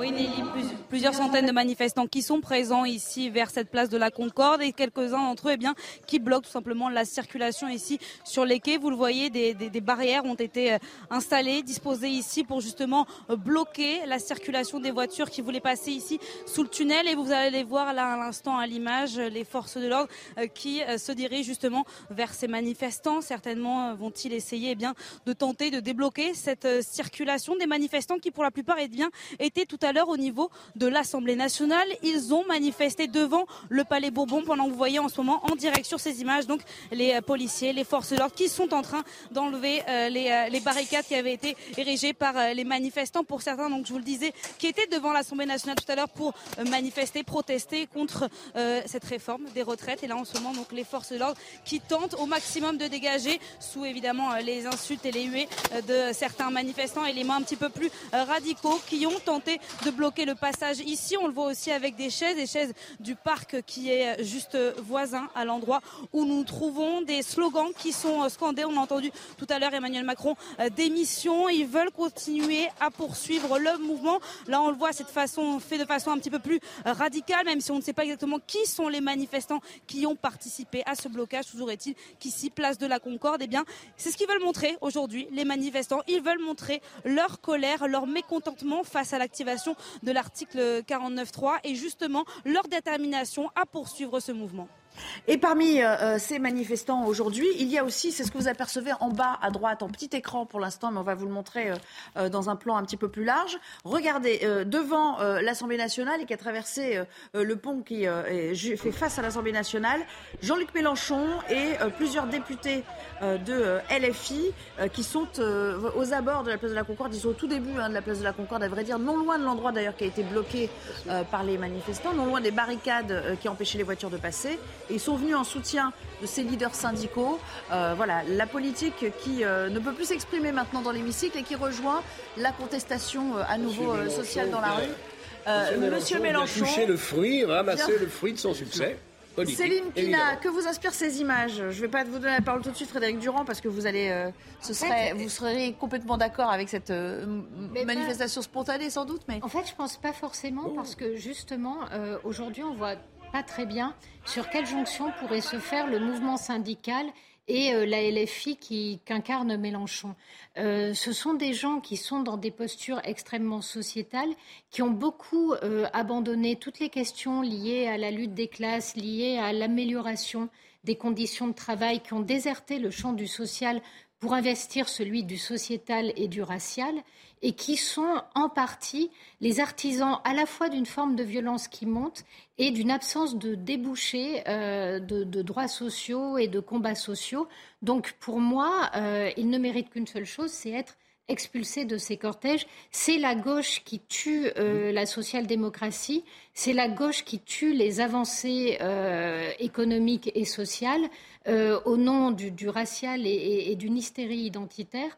Et, je crois profondément que ce que les syndicats sont en droit d'attendre, et les Français aussi, ce serait une gauche républicaine. Malheureusement, aujourd'hui, elle n'est pas incarnée et elle n'est pas représentée. Frédéric Durand, ces images de Jean-Luc Mélenchon et de plusieurs euh, députés euh, LFI euh, avec leur, leur écharpe de, députés, ça vous inspire quoi? C'est le moment C'est pas le moment? C'est un symbole comme un autre? D'abord, ça se passe à Paris, mais ça commence à se passer dans plusieurs villes de province dès maintenant. C'est-à-dire qu'en réalité, on comment dire, on ne, mesure pas. Il y a beaucoup de Français qui sont allés manifester depuis un mois, un mois et demi, qui sont allés dans la rue, etc. Et là, on leur oppose un 49-3 à tout cela aussi, finalement. Et tout cela, euh, il y a une très violente, parce que c'est une violence symbolique énorme, ce 49-3. Les gens ne connaissent pas dans le détail euh, les réformes, enfin, les, procédures euh, institutionnelles, mais par contre, ils savent que le 49-3, c'est effectivement le couperet qui tombe, il n'y a plus de débat, c'est fini, ça passe, que vous soyez d'accord ou pas d'accord, on s'en moque d'une certaine manière. Plus le fait qu'effectivement, Emmanuel Macron s'est très peu exprimé, qu'il a a laissé monter Elisabeth Borne, Dussopt, qui n'étaient pas les mieux, je dirais, qui ont été maladroits à maintes reprises euh, sur le dossier. Euh, donc, les gens se sentent extrêmement frustrés. Et c'est ce que je disais tout à l'heure. L'écoute aurait permis d'éviter la violence et ce type de manifestation spontanée. Le dialogue, même si c'était, comme vous le disiez, pour rien se dire ou pas grand-chose. Vous y croyez vraiment, même pour la forme? Ben, pour, ça aurait changé les choses. La, forme, les gens, ils sont quand même sensibles au fait que la forme qu'a pris cette histoire de loi avec un 49-3 à la fin, eh ben, ben, ça leur convient pas du tout. Et ils se disent, ben, finalement, le pouvoir est autoritaire, soyons violents en face de la violence symbolique qu'on nous impose, on risque d'avoir de la violence euh, réelle. Je comprends qu'à la fin, le président de la République ait hésité à recevoir les syndicats. On était à quelques heures ou à quelques jours du débat parlementaire.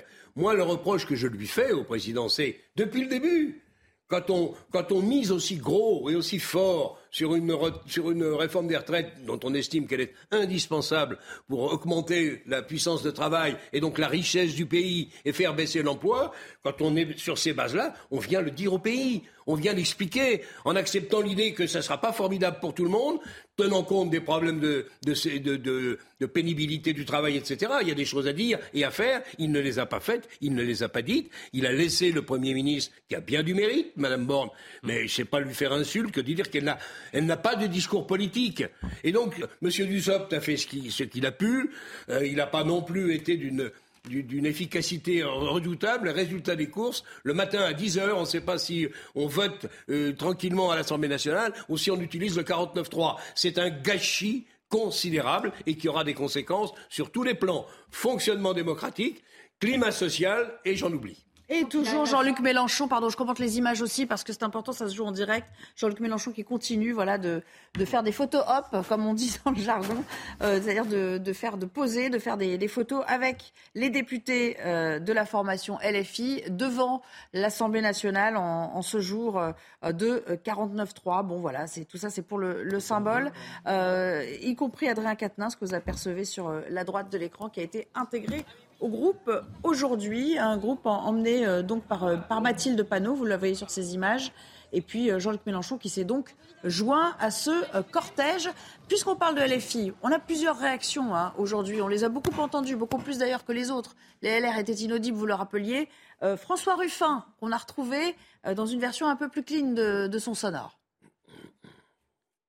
Il y a motion de censure et je pense que tout le monde, toutes les oppositions seront rassemblées pour aller voter contre euh, ce gouvernement-là. Mais euh, euh, la, la, question, il y a quand même, c'est pas terminé dehors. Cette réforme, elle est illégitime, mais c'est plus largement le président de la République qui est aujourd'hui illégitime. Et donc il est évident que dehors, il va y avoir des nouvelles mobilisations, il va y avoir des nouvelles grèves, il va y avoir des nouvelles luttes, et il va y avoir ce qui se passe aussi ici dans l'hémicycle où il y a un nom très fort qui va être posé. Voilà, on envisage déjà la suite. Tout ça n'est pas très bon signe quand même, parce que ça, c'est la mise en cause de l'élection présidentielle. Le président, au fond, n'est pas légitime. Il n'ose pas trop le dire, mais il n'est pas légitime puisqu'il a d'abord été, euh, ça a d'abord été son élection, le succès de la lutte anti-Le Pen que l'adhésion à, à, Macron. Si on entre dans ce schéma-là, et c'est pas le seul, il y a aussi des déclarations de violence qui sont inacceptables, il y a des mises en cause de, de la représentation nationale qui est inacceptable. Ça sent pas bon le discours que, tiennent les gens de la NUPES et quelques autres. Euh, on parle beaucoup de la sixième République. Il n'y a pas eu une phrase ou deux de, la part de M. Mélenchon pour savoir à quoi ça ressemblerait, sa sixième République. Je crains, hélas, qu'elle soit pire. Cependant, je pense qu'il faut que le pouvoir en place ne se contente pas de la légitimité institutionnelle. Il faut avoir une légitimité politique. Et jusqu'à là, il y avait peut-être de, des gens un petit peu plus au fait de ces choses-là avant au pouvoir, qui se souciaient toujours de la légitimité politique et pas seulement de la légitimité proximité institutionnelle qu'on arrivait à obtenir. Et là, c'est ce qui fait le défaut, à mon avis, de ce gouvernement qui dit, bah, finalement, tant qu'on peut, on fait. Non, mais la légitimité politique, c'est extrêmement Ça se règle aux élections, cher ami. Oui. Ça se règle aux élections. Non, ça se règle pas qu'aux élections. Ben non, mais ben, ça se règle d'abord aux mais, élections. Vous savez, un pays, en grève, un pays en grève, il peut avoir élu un gouvernement avec, non, et, et ne pas être d'accord avec ce qu'il fait ensuite. Certes. Donc, donc, c'est pour ça que je dis que la légitimité politique est extrêmement importante et que Macron donne le sentiment de ne plus la rechercher. En fait, la, non, mais vous la, mettez en cause la légitimité politique. Céline, s'il vous plaît. Laissez parler Céline deux secondes. perd en légitimité politique, c'est aussi dans sa prise de parole. C'est-à-dire que quand vous êtes élu de cette manière-là, la première chose que vous faites, c'est de contribuer à artisser des formes de liens. C'est surtout pas d'arriver en disant j'ai été élu pour faire mes réformes. Parce que pour le coup, euh, là, ça passe mal, parce que même les gens qui le jugent légitime et qui ont voté pour lui sont hérissés, parce qu'à ce moment-là, ils s'emparent euh, d'un appui qu'il n'a pas. Donc il y a la maladresse de Macron qui fait qu'alors que finalement il est un choix par défaut, mais un choix quand même, non, non. il en arrive à crisper des gens Non, mais qui ont pourtant attendez, voté on pour lui. Donc il y, a, il y a une grande maladresse de position. Le choix par défaut, c'est Non, mais pas on peut pas, on peut pas, on pas peut pas dire. de dire D'abord, moi, je ne conteste C'est pas. pas démocratique Non, de dire écoutez, ça. moi, je conteste pas la légitimité de Macron. en Ah, que président. madame. Mais non, mais en tant que président de la République, je ne conteste pas. Élu je, par défaut, c'est. je dis. Non, en je- fait, Non, mais si- il a- si je peux- si je peux juste- Élu pour faire barrage à. Marine Le Pen. C'est-à-dire que lorsque vous êtes élu pour faire barrage à quelqu'un, parce que vous, êtes, vous faites moins peur que l'autre candidat, les personnes n'adhèrent pas forcément à votre proposition. À ce moment-là, le le premier résultat. travail, c'est justement de construire cette adhésion. Si vous vous en revendiquez alors qu'elle n'existe pas, vous crispez Ça, les ça s'appelle des maladresses que je Ça- partage ça- avec ça- vous. ça ne veut- ça ne et veut ça pas se règle aux dire- élections. Ça ne veut pas Non. dire que je si. conteste la légitimité de Macron, ça veut dire que j'explique Si. pourquoi aujourd'hui sa parole Non, mais- ne passe pas et le lien de confiance est Et après, on Vous- regardera ces vous images vous manifestation. faites une erreur de jugement politique et ça m'étonne. Parce que euh, lorsque vous dites que ça se passe aux élections, vous savez très bien que ça ne se passe pas qu'aux élections. Sinon, on n'a plus besoin de Parlement, on a besoin d'un Conseil des ministres et c'est fini. Ah oui, puisque vous dites que ça se passe qu'aux élections. Ça se passe aux élections, la légitimité. La légitimité, elle, c'est un combat à remettre sur le tapis tous les jours et c'est normal. Un politique est redevable aux yeux du peuple. Et je suis pas en train de dire, moi, là, qu'il n'a pas la légitimité. Attention, je fais pas partie de ces gens-là qui disent si on n'est pas le mandat, je suis pas pour le mandat impératif. c'est un chemin Euh, dangereux que vous empruntez. C'est un chemin dangereux. Mais pas du Non, c'est pas du tout ce qu'il Mais- dit. Mais je vous comprenez pas ce que je dis. Il y a encore Je des de outils. Non, mais on, peut aussi évoquer les motions de censure, on y reviendra. Mais il y a encore des des outils à la disposition des oppositions. Je suis en train de dire que si un président de la République n'a plus le souci de se montrer légitime politiquement, il a tort. C'est ça que je dis. Ah, il a tort, oui, Ah, ben, sûrement. eh ben, c'est exactement ça. C'est ce que j'ai dit tout à l'heure. Mais il va le payer dans les sondages, mais- il va le payer à la réélection qu'il ne connaîtra pas, puisque Là, de toute façon, compris. lui, il n'est pas, il n'est pas soumis à réélection. C'est- Il est doublement coupable. C'est que n'étant pas, n'ayant pas le coup près de l'élection à, à- à trois ans, trois ans et demi ou quatre ans, il n'a pas fait né- néanmoins le nécessaire pour faire passer cette En réforme. fait, l'idée, c'est que la, la Incompréhensible la de sa part. une fois que vous êtes élu, euh, cette légalité-là, qui justifie d'ailleurs tout votre pouvoir d'action, celle-là, elle ne peut pas être mise en cause. En Oh. revanche, la légitimité, c'est quelque chose de chose, fragile et qui peut être contesté, y compris quand votre légalité est incontestée. est- Les, C'est les le- images. Alors on va, on, ça, on va, ne on va arrêter rien et l'analyse. personne ne conteste votre légitimité. S'il vous plaît, on arrête Il y en a un un qui a peu. fait ça, il s'appelait Jacques Chirac. Non, On arrête un peu. Vous êtes très verbeux Oh, aujourd'hui. Hein. C'est vous qui êtes euh, les plus remontés.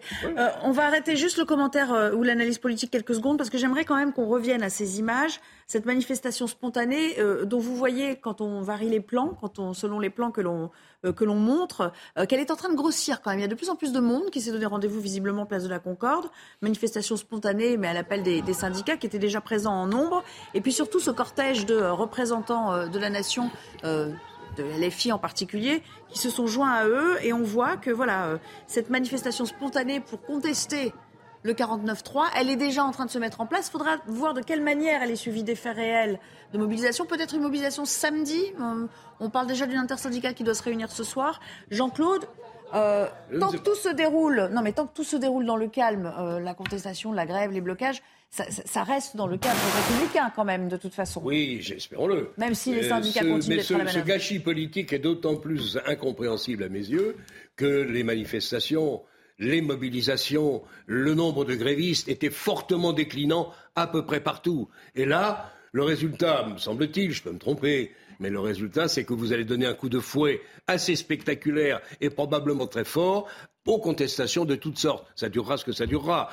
On va voir ce qui va se passer à l'Assemblée nationale. Il y a déjà Et un honnêtement, conflit. c'est pas une bonne journée pour la démocratie. Il y a déjà un conflit qui dure depuis un certain temps. C'est la grève des, euh, des éboueurs. Ça fait plus de dix jours maintenant. C'est pas fini. Ils ont reconduit jusqu'à lundi, y compris un incinérateur à Ivry qui, est, euh, qui lui aussi euh, est en grève. Pour l'instant, il n'y a pas de solution, même si, entre-temps, euh, le préfet de police a ordonné les réquisitions sous, sous ordre de Gérald Darmanin, puisque Anne Hidalgo a dit ce sera sans moi. Euh, ça, ça- ça va se jouer par secteur, c'est-à-dire que les blocages ne peuvent s'effectuer que par secteur stratégique. C'est ça qui fera que le pays sera d'une certaine manière à l'arrêt? Bah, en fait, le problème, c'est que euh, il faut quand même avoir euh, sacrément confiance en l'avenir pour arrêter de travailler pendant très longtemps sans être payé. Ou avoir des fonds, des de caisses, qui- ou avoir des caisses dédiées. Oui, mais enfin, il y, y a une limite aussi aux caisses dédiées si vous voulez vraiment avoir un mouvement d'ampleur qui bloque le pays. Donc à un moment donné, euh, il y a une logique financière aussi qui se met en place et du coup, des grèves tournantes ou euh, faire en sorte de bloquer des endroits stratégiques, ça vous permet de gérer la durée euh, et de, de- de bloquer réellement le pays. Donc d'un point de vue stratégique, effectivement, c'est ce qu'il me semble le plus facile à, à faire. Là aujourd'hui, la question finalement, c'est euh, si le terrain reste aux mains des syndicats, les syndicats savent gérer une manifestation, ils ont des services d'ordre de très grande qualité, on risque peu de débordements. Le problème, c'est si à l'appel de LFI, euh, il y a toute une partie de leur clientèle qui arrive à Paris, où là, euh, en fait, la capacité à gérer cette population-là est beaucoup plus euh, compliquée. Donc, pour l'instant, je ne pense pas qu'on aura de, de débordement. Il va falloir voir ce qui se passe dans les jours d'après. Mais effectivement, le 49.3 a sonné comme une provocation. Oui, bien sûr. Et euh, dans un pays où l'exaspération et la résignation vont de pair, je crains qu'on soit pas loin de la goutte d'eau qui fasse déborder le vase. Peut-être pas maintenant, mais en tout cas, ça restera dans les mémoires. Ça fait partie de, de la logique d'accumulation qui commence à vraiment euh, peser sur le pays. Frédéric, si on évacue la faisabilité des motions de censure, si on se dit, bon voilà, le compte n'y sera pas, elles passeront pas en l'état, euh, le fait qu'il y ait des mobilisations comme celles qu'on a vues, en tout cas pendant le mois et demi écoulé, si ça reste comme ça, ça n'a pas été de nature à faire plier le gouvernement, si ça reste comme ça, ça peut durer longtemps, il pliera pas plus, en fait. Non, mais, Non, mais c'est pour ça que je crains, euh, je crains des, des, Des durcissements. de nature violente. La D'ailleurs, je crois radicalisation, oui. Je ne crois pas trop que ce soit la clientèle de, de la LFI, pour le coup. Ce sont des groupes déjà constitués comme les Black Blocs, etc. Que jusqu'à présent, la doctrine de Nunez a beaucoup mieux réussi, euh, peut-être parce qu'il y avait plus de volonté politique à encadrer euh, que ça a été la veille. Parce que le jeu, parce que si Macron dit jusqu'à ce matin, disait il faut aller à un vote.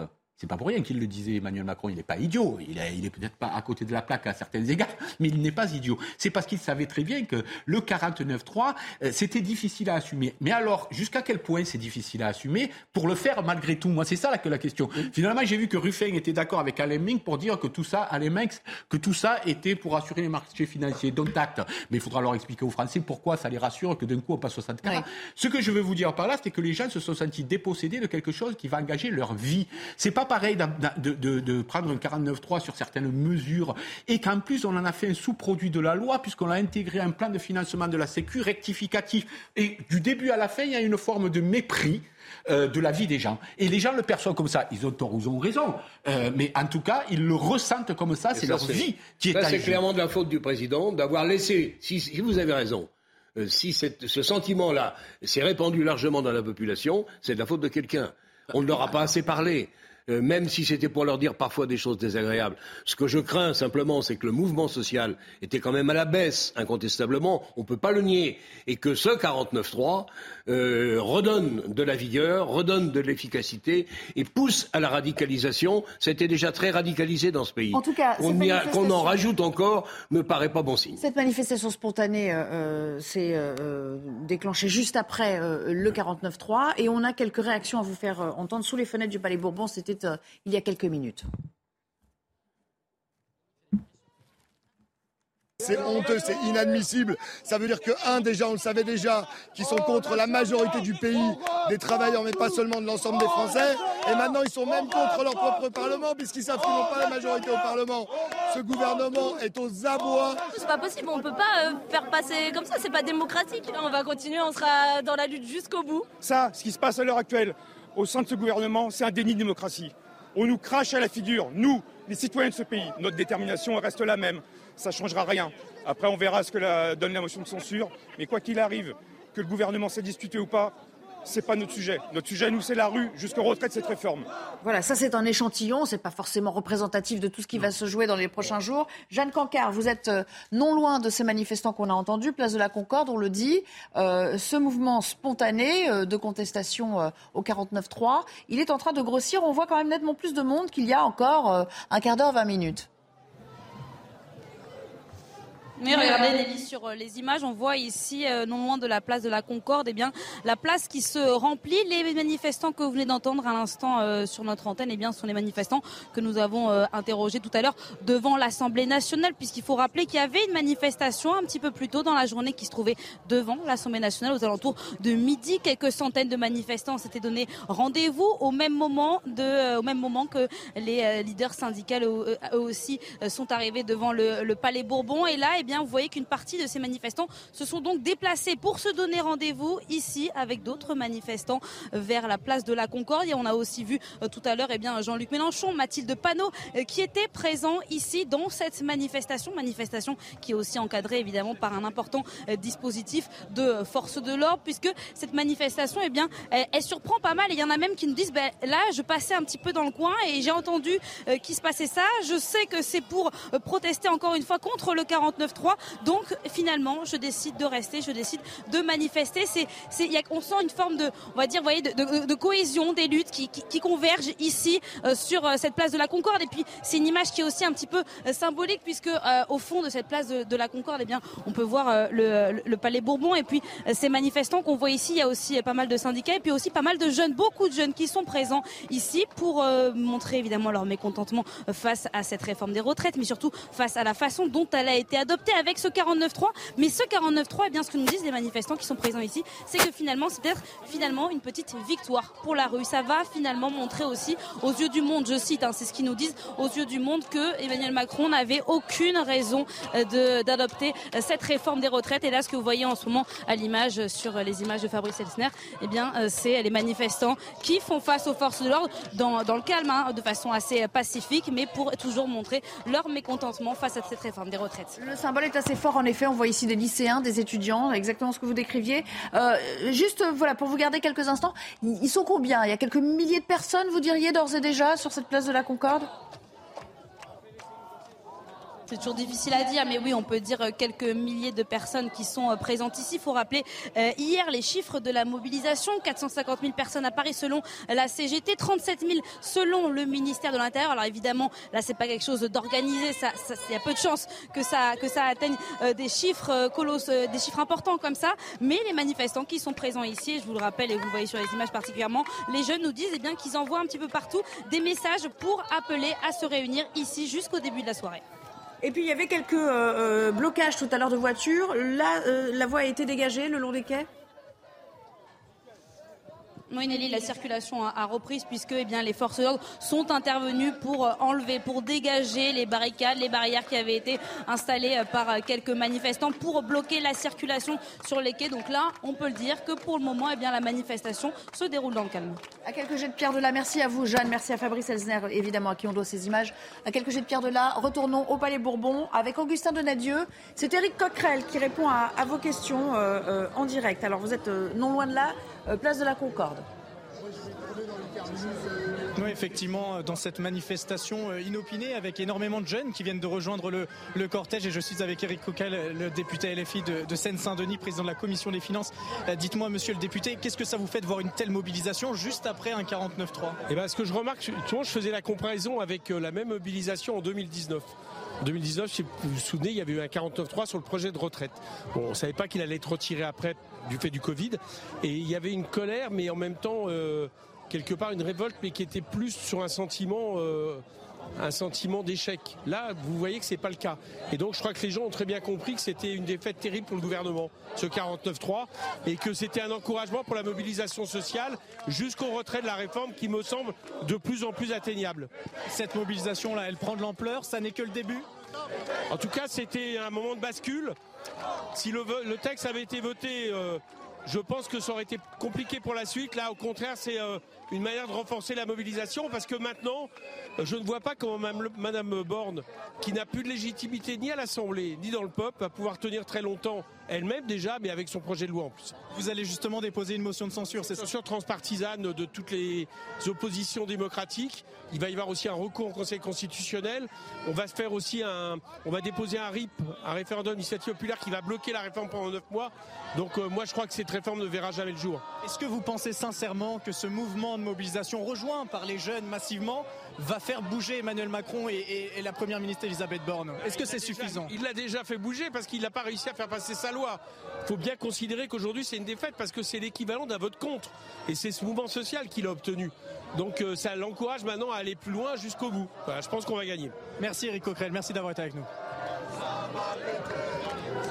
Merci beaucoup Augustin Donadieu euh, sur des images d'Olivier Gangloff. D'une certaine manière, il nous rend service parce que maintenant on va pouvoir euh, voilà, justifier notre combat jusqu'au bout. C'est un peu le message d'Éric Coquerel à l'instant, Céline Pina. Bah, il, a raison en opportunité. Euh, il se saisit de, la perche que lui, tend, euh, que lui tend Macron. La question, c'est comment Macron sort de cette séquence? Parce que ce 49-3 posé va peser lourd. Je ne vois pas comment il s'en sort, euh, à moins de balancer une tête au peuple en colère, qui ne peut être que celle de sa première ministre. Mais le problème, c'est que balancer une tête ne calme le jeu. Euh, que si la tête est réclamée, que si c'est la bonne mm. tête qu'on jette. Or là, euh, les, c'est lui la cible. oui, c'est lui la cible. Il, veut être au centre de tout, mais de fait, quand il y a un problème, il est aussi au centre de tout. Donc, il se peut que dissoudre le gouvernement euh, ne lui offre pas une respiration politique, parce que c'est pas tout de jeter une tête. Il faut dire par qui on la remplace, et il faut que la personne qui remplace la tête que l'on vient de jeter incarne quelque chose aux yeux du pays. Or, euh, il a dans sa majorité, sa majorité est très faible. Il a peu de figures qui, rayonnent. Il les a tous fait rois, mais eux n'ont pas fabriqué quelque part de, euh, enfin, ne sont pas des suzerains et n'ont pas de petits royaumes à lui mm. amener. Je pense qu'il est quand même dans une situation extrêmement difficile.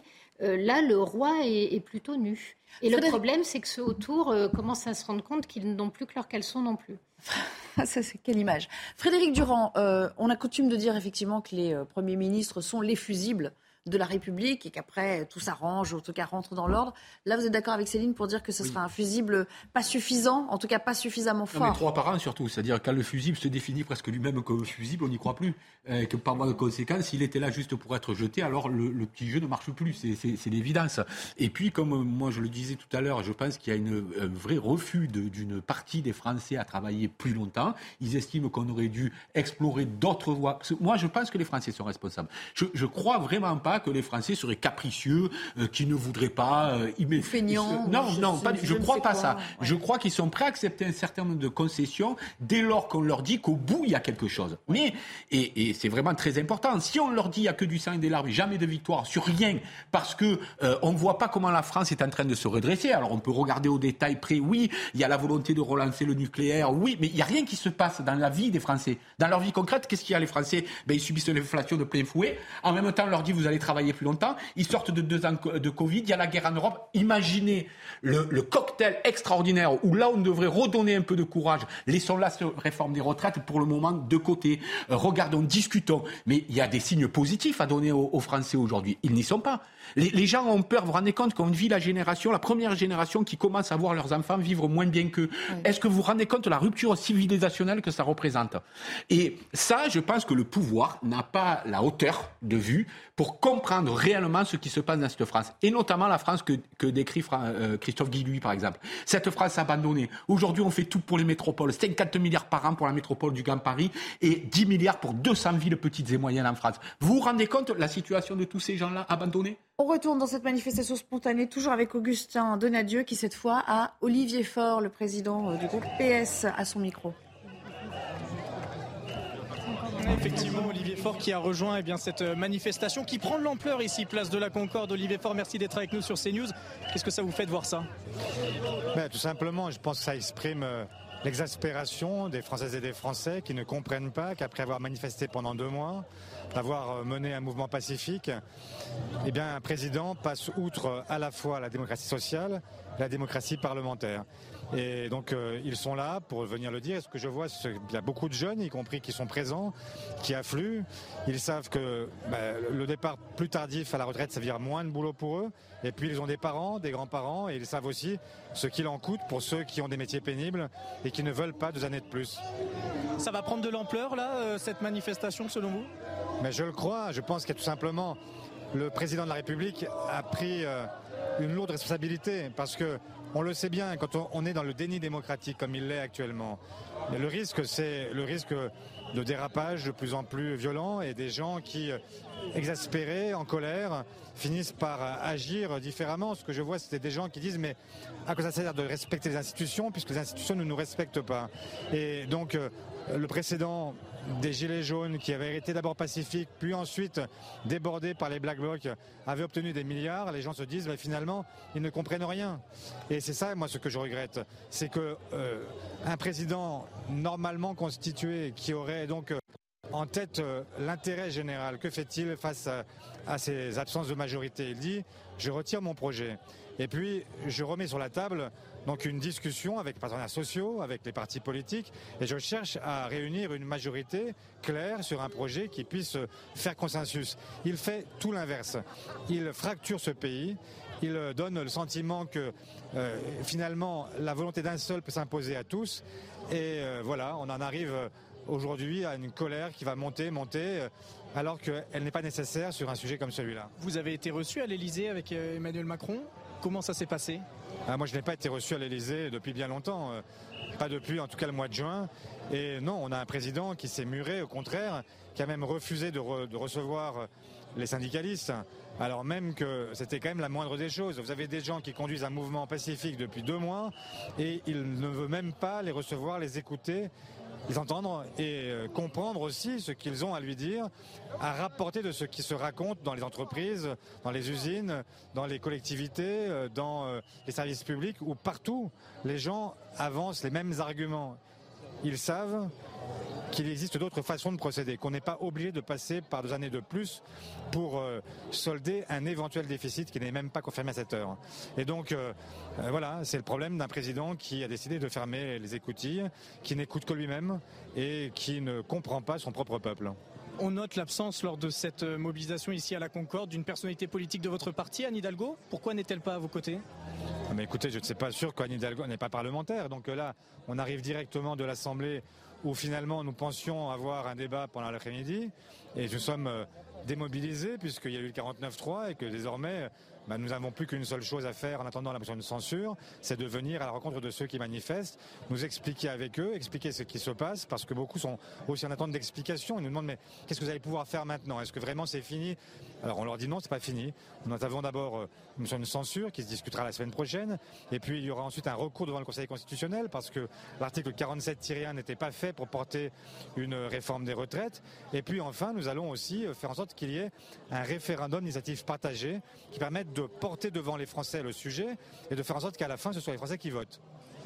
On, précise quand même qu'Anne Hidalgo effectivement euh, soutient la grève des éboueurs euh, ici à Paris. Vous parliez de la motion de censure. Est-ce que vous, votre groupe, va voter celle du Rassemblement national? Bah, Vous connaissez notre réponse. Nous ne votons jamais aucun amendement ni texte qui proviennent du RN. Donc nous allons avoir une motion vraisemblablement transpartisane, c'est celle-là que nous voterons, et qui sera euh, celle vraisemblablement portée par le groupe Lyot, qui est un groupe qui est peut-être plus euh, adapté pour aller capter les voix des républicains. Merci à vous, merci monsieur le député d'avoir été avec nous sur CNews beaucoup et merci à Jean-Laurent Costantini qui vous accompagne, cher Augustin Donadieu. Euh, il a fermé les écoutilles. En tout cas, il est de toutes les conversations. Emmanuel Macron le disait euh, lorsque euh, les responsables politiques sont interrogés sur le terrain. C'est devenu vraiment lui la cible. C'est lui, pour tout le monde, le fusible hein, désormais. Il les oreilles qui sifflent s'il a fermé les écoutilles en tout cas. Non, mais il a une situation politique nouvelle. Bon, l'antimacronisme, effectivement, va prospérer. Après ce, ce 49-3 je maintiens inopportun ou en tout cas euh, compliqué qu'on en arrive là. Donc on va vers une situation qui sera ce qu'elle sera. Moi, je n'ai pas, pas de boule de cristal, mais on voit bien que même le Parti socialiste retrouve un petit peu de discours. Bon, en fait, le patron, c'est Mélenchon, c'est pas, pas lui, mais c'est pas grave. Il y a une situation nouvelle qui se crée. Je ne sais pas jusqu'où ça ira, mais encore une fois, on est, on est au soir d'une journée qui est très très difficile pour le président de la République et son gouvernement. Je ne sais pas quelle décision il prendra.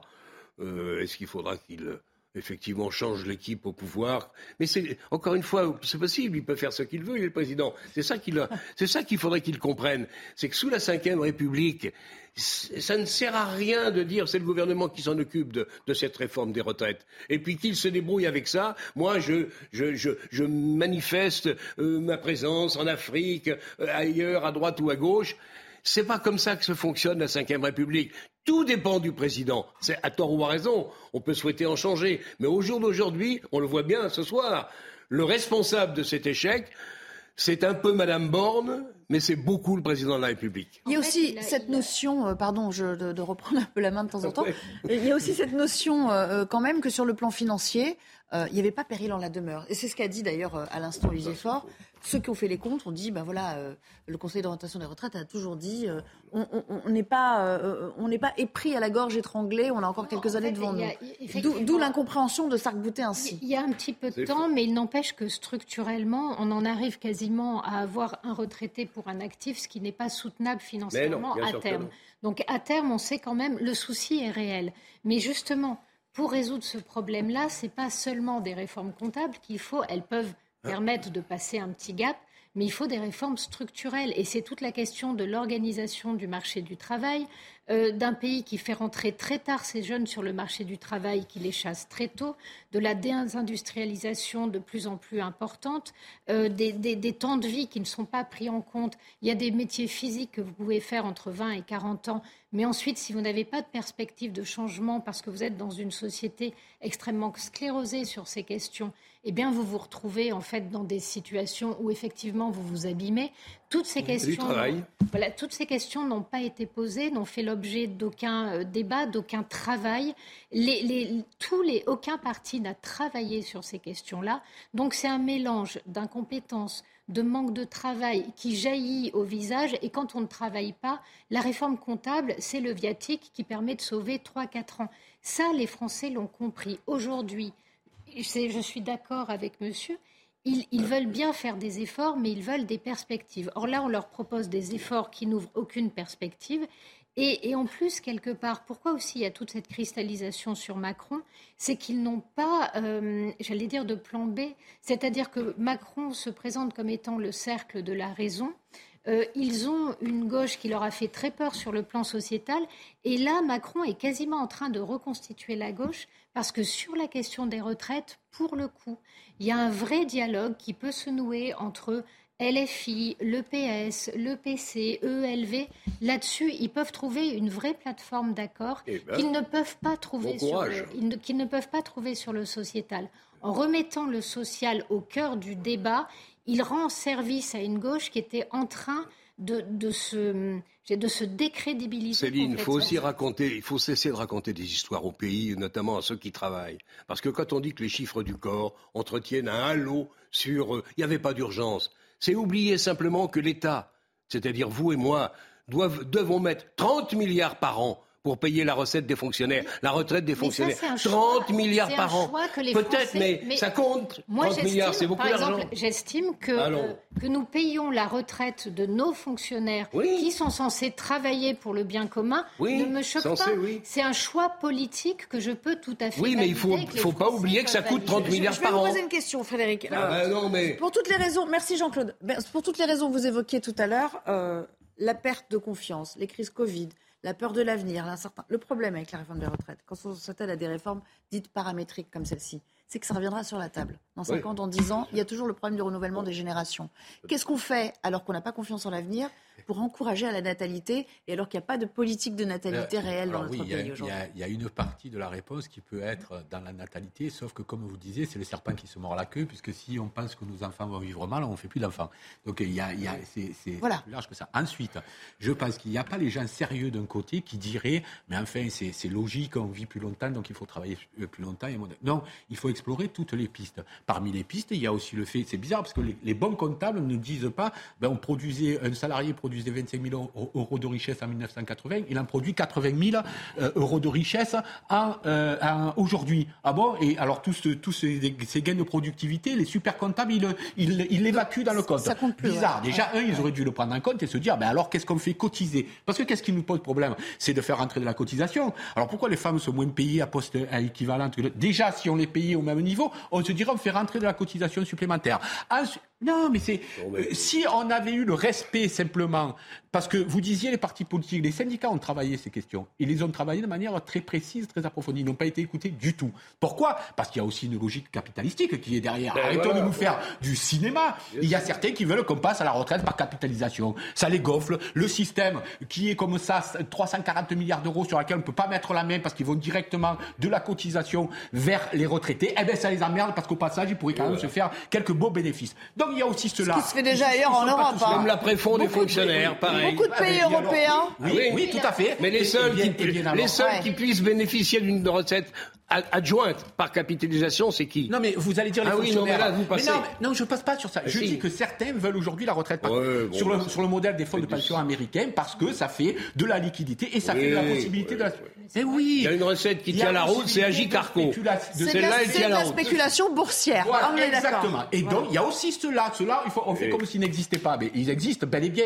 Et ils font du lobbying auprès des gouvernements. Et auprès de l'Europe, ils font du lobbying pour que tout ça s'arrête, le système de répar- répartition. Alors que nous dit le gouvernement Il dit, mais justement, si vous voulez le préserver, il faut travailler plus longtemps. Et là, il apparaît comme, sur son grand cheval blanc, Macron apparaît comme celui qui veut protéger le système par répartition.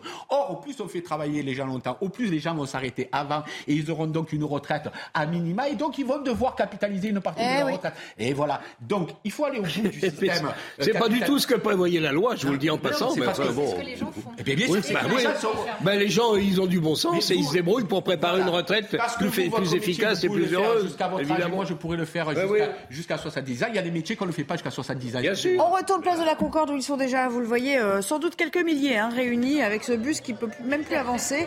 Euh, place de la Concorde, Augustin Donadieu avec à vos côtés la députée Sandrine Rousseau. C'est à vous. Pour Elisabeth Lévy, c'est assez incroyable. Ah bon D'accord. Ah, il m'entend pas, Oui, oui, effectivement, on est, on est ici à la Concorde, tout- toujours dans cette euh, mobilisation très, très, très impressionnante. Alors un petit peu importunée par quelques euh, manifestants très revendicatifs, mais on est avec Madame Rousseau. Merci d'être avec nous. Vous êtes euh, la députée Nupes de, de Paris. Qu'est-ce que ça vous fait de voir cette forte mobilisation un petit peu inopinée?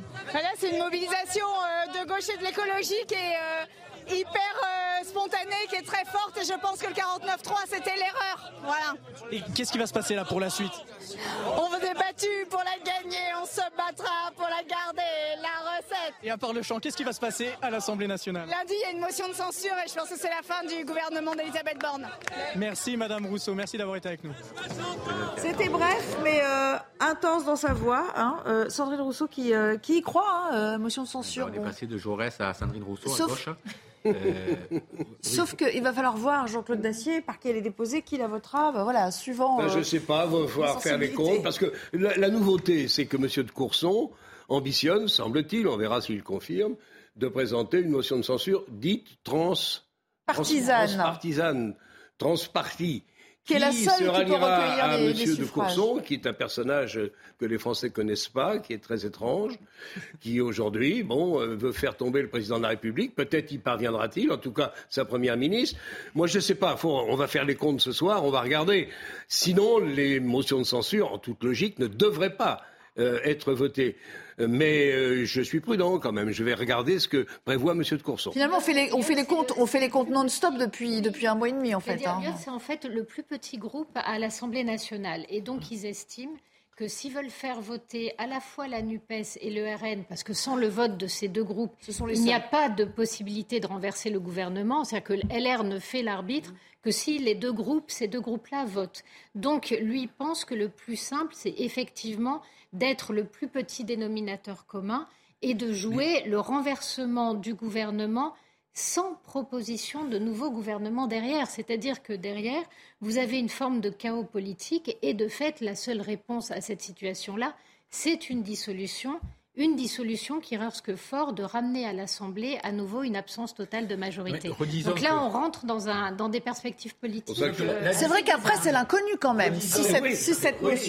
passe. Disons que l'addition euh, RN-NUPES ne suffit pas à faire voter la motion. Donc c'est LR qui continue d'avoir. Alors pourquoi on prend les Je centristes pense qu'LR ne votera pas, mais bon. Parce qu'on prend les centristes en se disant ce que disait Olivier Faure tout à l'heure, c'est-à-dire eux peuvent aller chercher peut-être quelques voix à droite, hein, euh, ce qu'ils ne feront pas. Mais, mais peut-être que certains la voteront. Et si ce que vous dites est vrai, je connais moins bien la droite que vous, mais si ce que vous dites est vrai, c'est-à-dire qu'on se prépare à une césure au sein du, du- de LR, peut-être que certains vont en profiter pour prendre position. Elle existe déjà, Elle me semble-t-il. euh, qu'elle s'exprime officiellement, je dirais institutionnellement. Ça voudrait dire que certains prendraient le flambeau de l'opposition à Emmanuel Macron et d'autres refuseraient de voter. Peut-être que ce sera aussi l'occasion d'une crise supplémentaire à LR qui avait finalement trouvé un semblant de cohérence autour de Ciotti parce qu'ils ils avaient quand même réussi un Voilà, petit peu fini, leur, leur, euh, leur coup. Mais là, c'est là, c'est fini. Là, c'est mort, archi mort. Il leur faut rapidement un leader et rapidement un programme. Mais Je ne sais la- pas s'ils vont le trouver.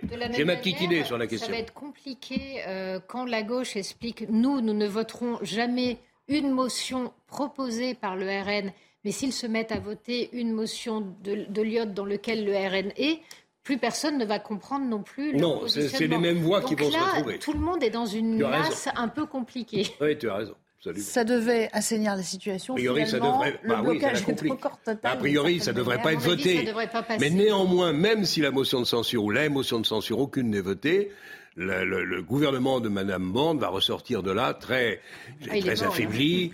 Euh, Il y a, en plus de ça, il n'y avait pas que ça. Il y avait la posture du, du garde des Sceaux, il y avait la posture du ministre de l'Éducation nationale. Il y avait des difficultés déjà qui sont dues aux choix qui ont été faits il y a un an. Hein. Pardonnez-moi. hein. Euh, Oui, ça, Donc euh, ça commence à s'accumuler un peu. Allez, on va se quitter sur euh, ces mots, tandis que vous voyez cette manifestation spontanée qui est en train de, de grossir quelque peu euh, en face de l'Assemblée. On est là aux abords de la place de la Concorde, tout près de, de l'Orangerie, Mais ça se au, passe au- bien, quand même. au- au parc des Tuileries. Et euh, dans Mais un instant, les syndicats, les syndicats. la suite de la mobilisation, vous la vivrez avec euh, Laurence euh, Ferrari, puisque c'est le début de Punchline. À bientôt, à demain, pour ceux qui nous rejoignent dans 90 minutes info.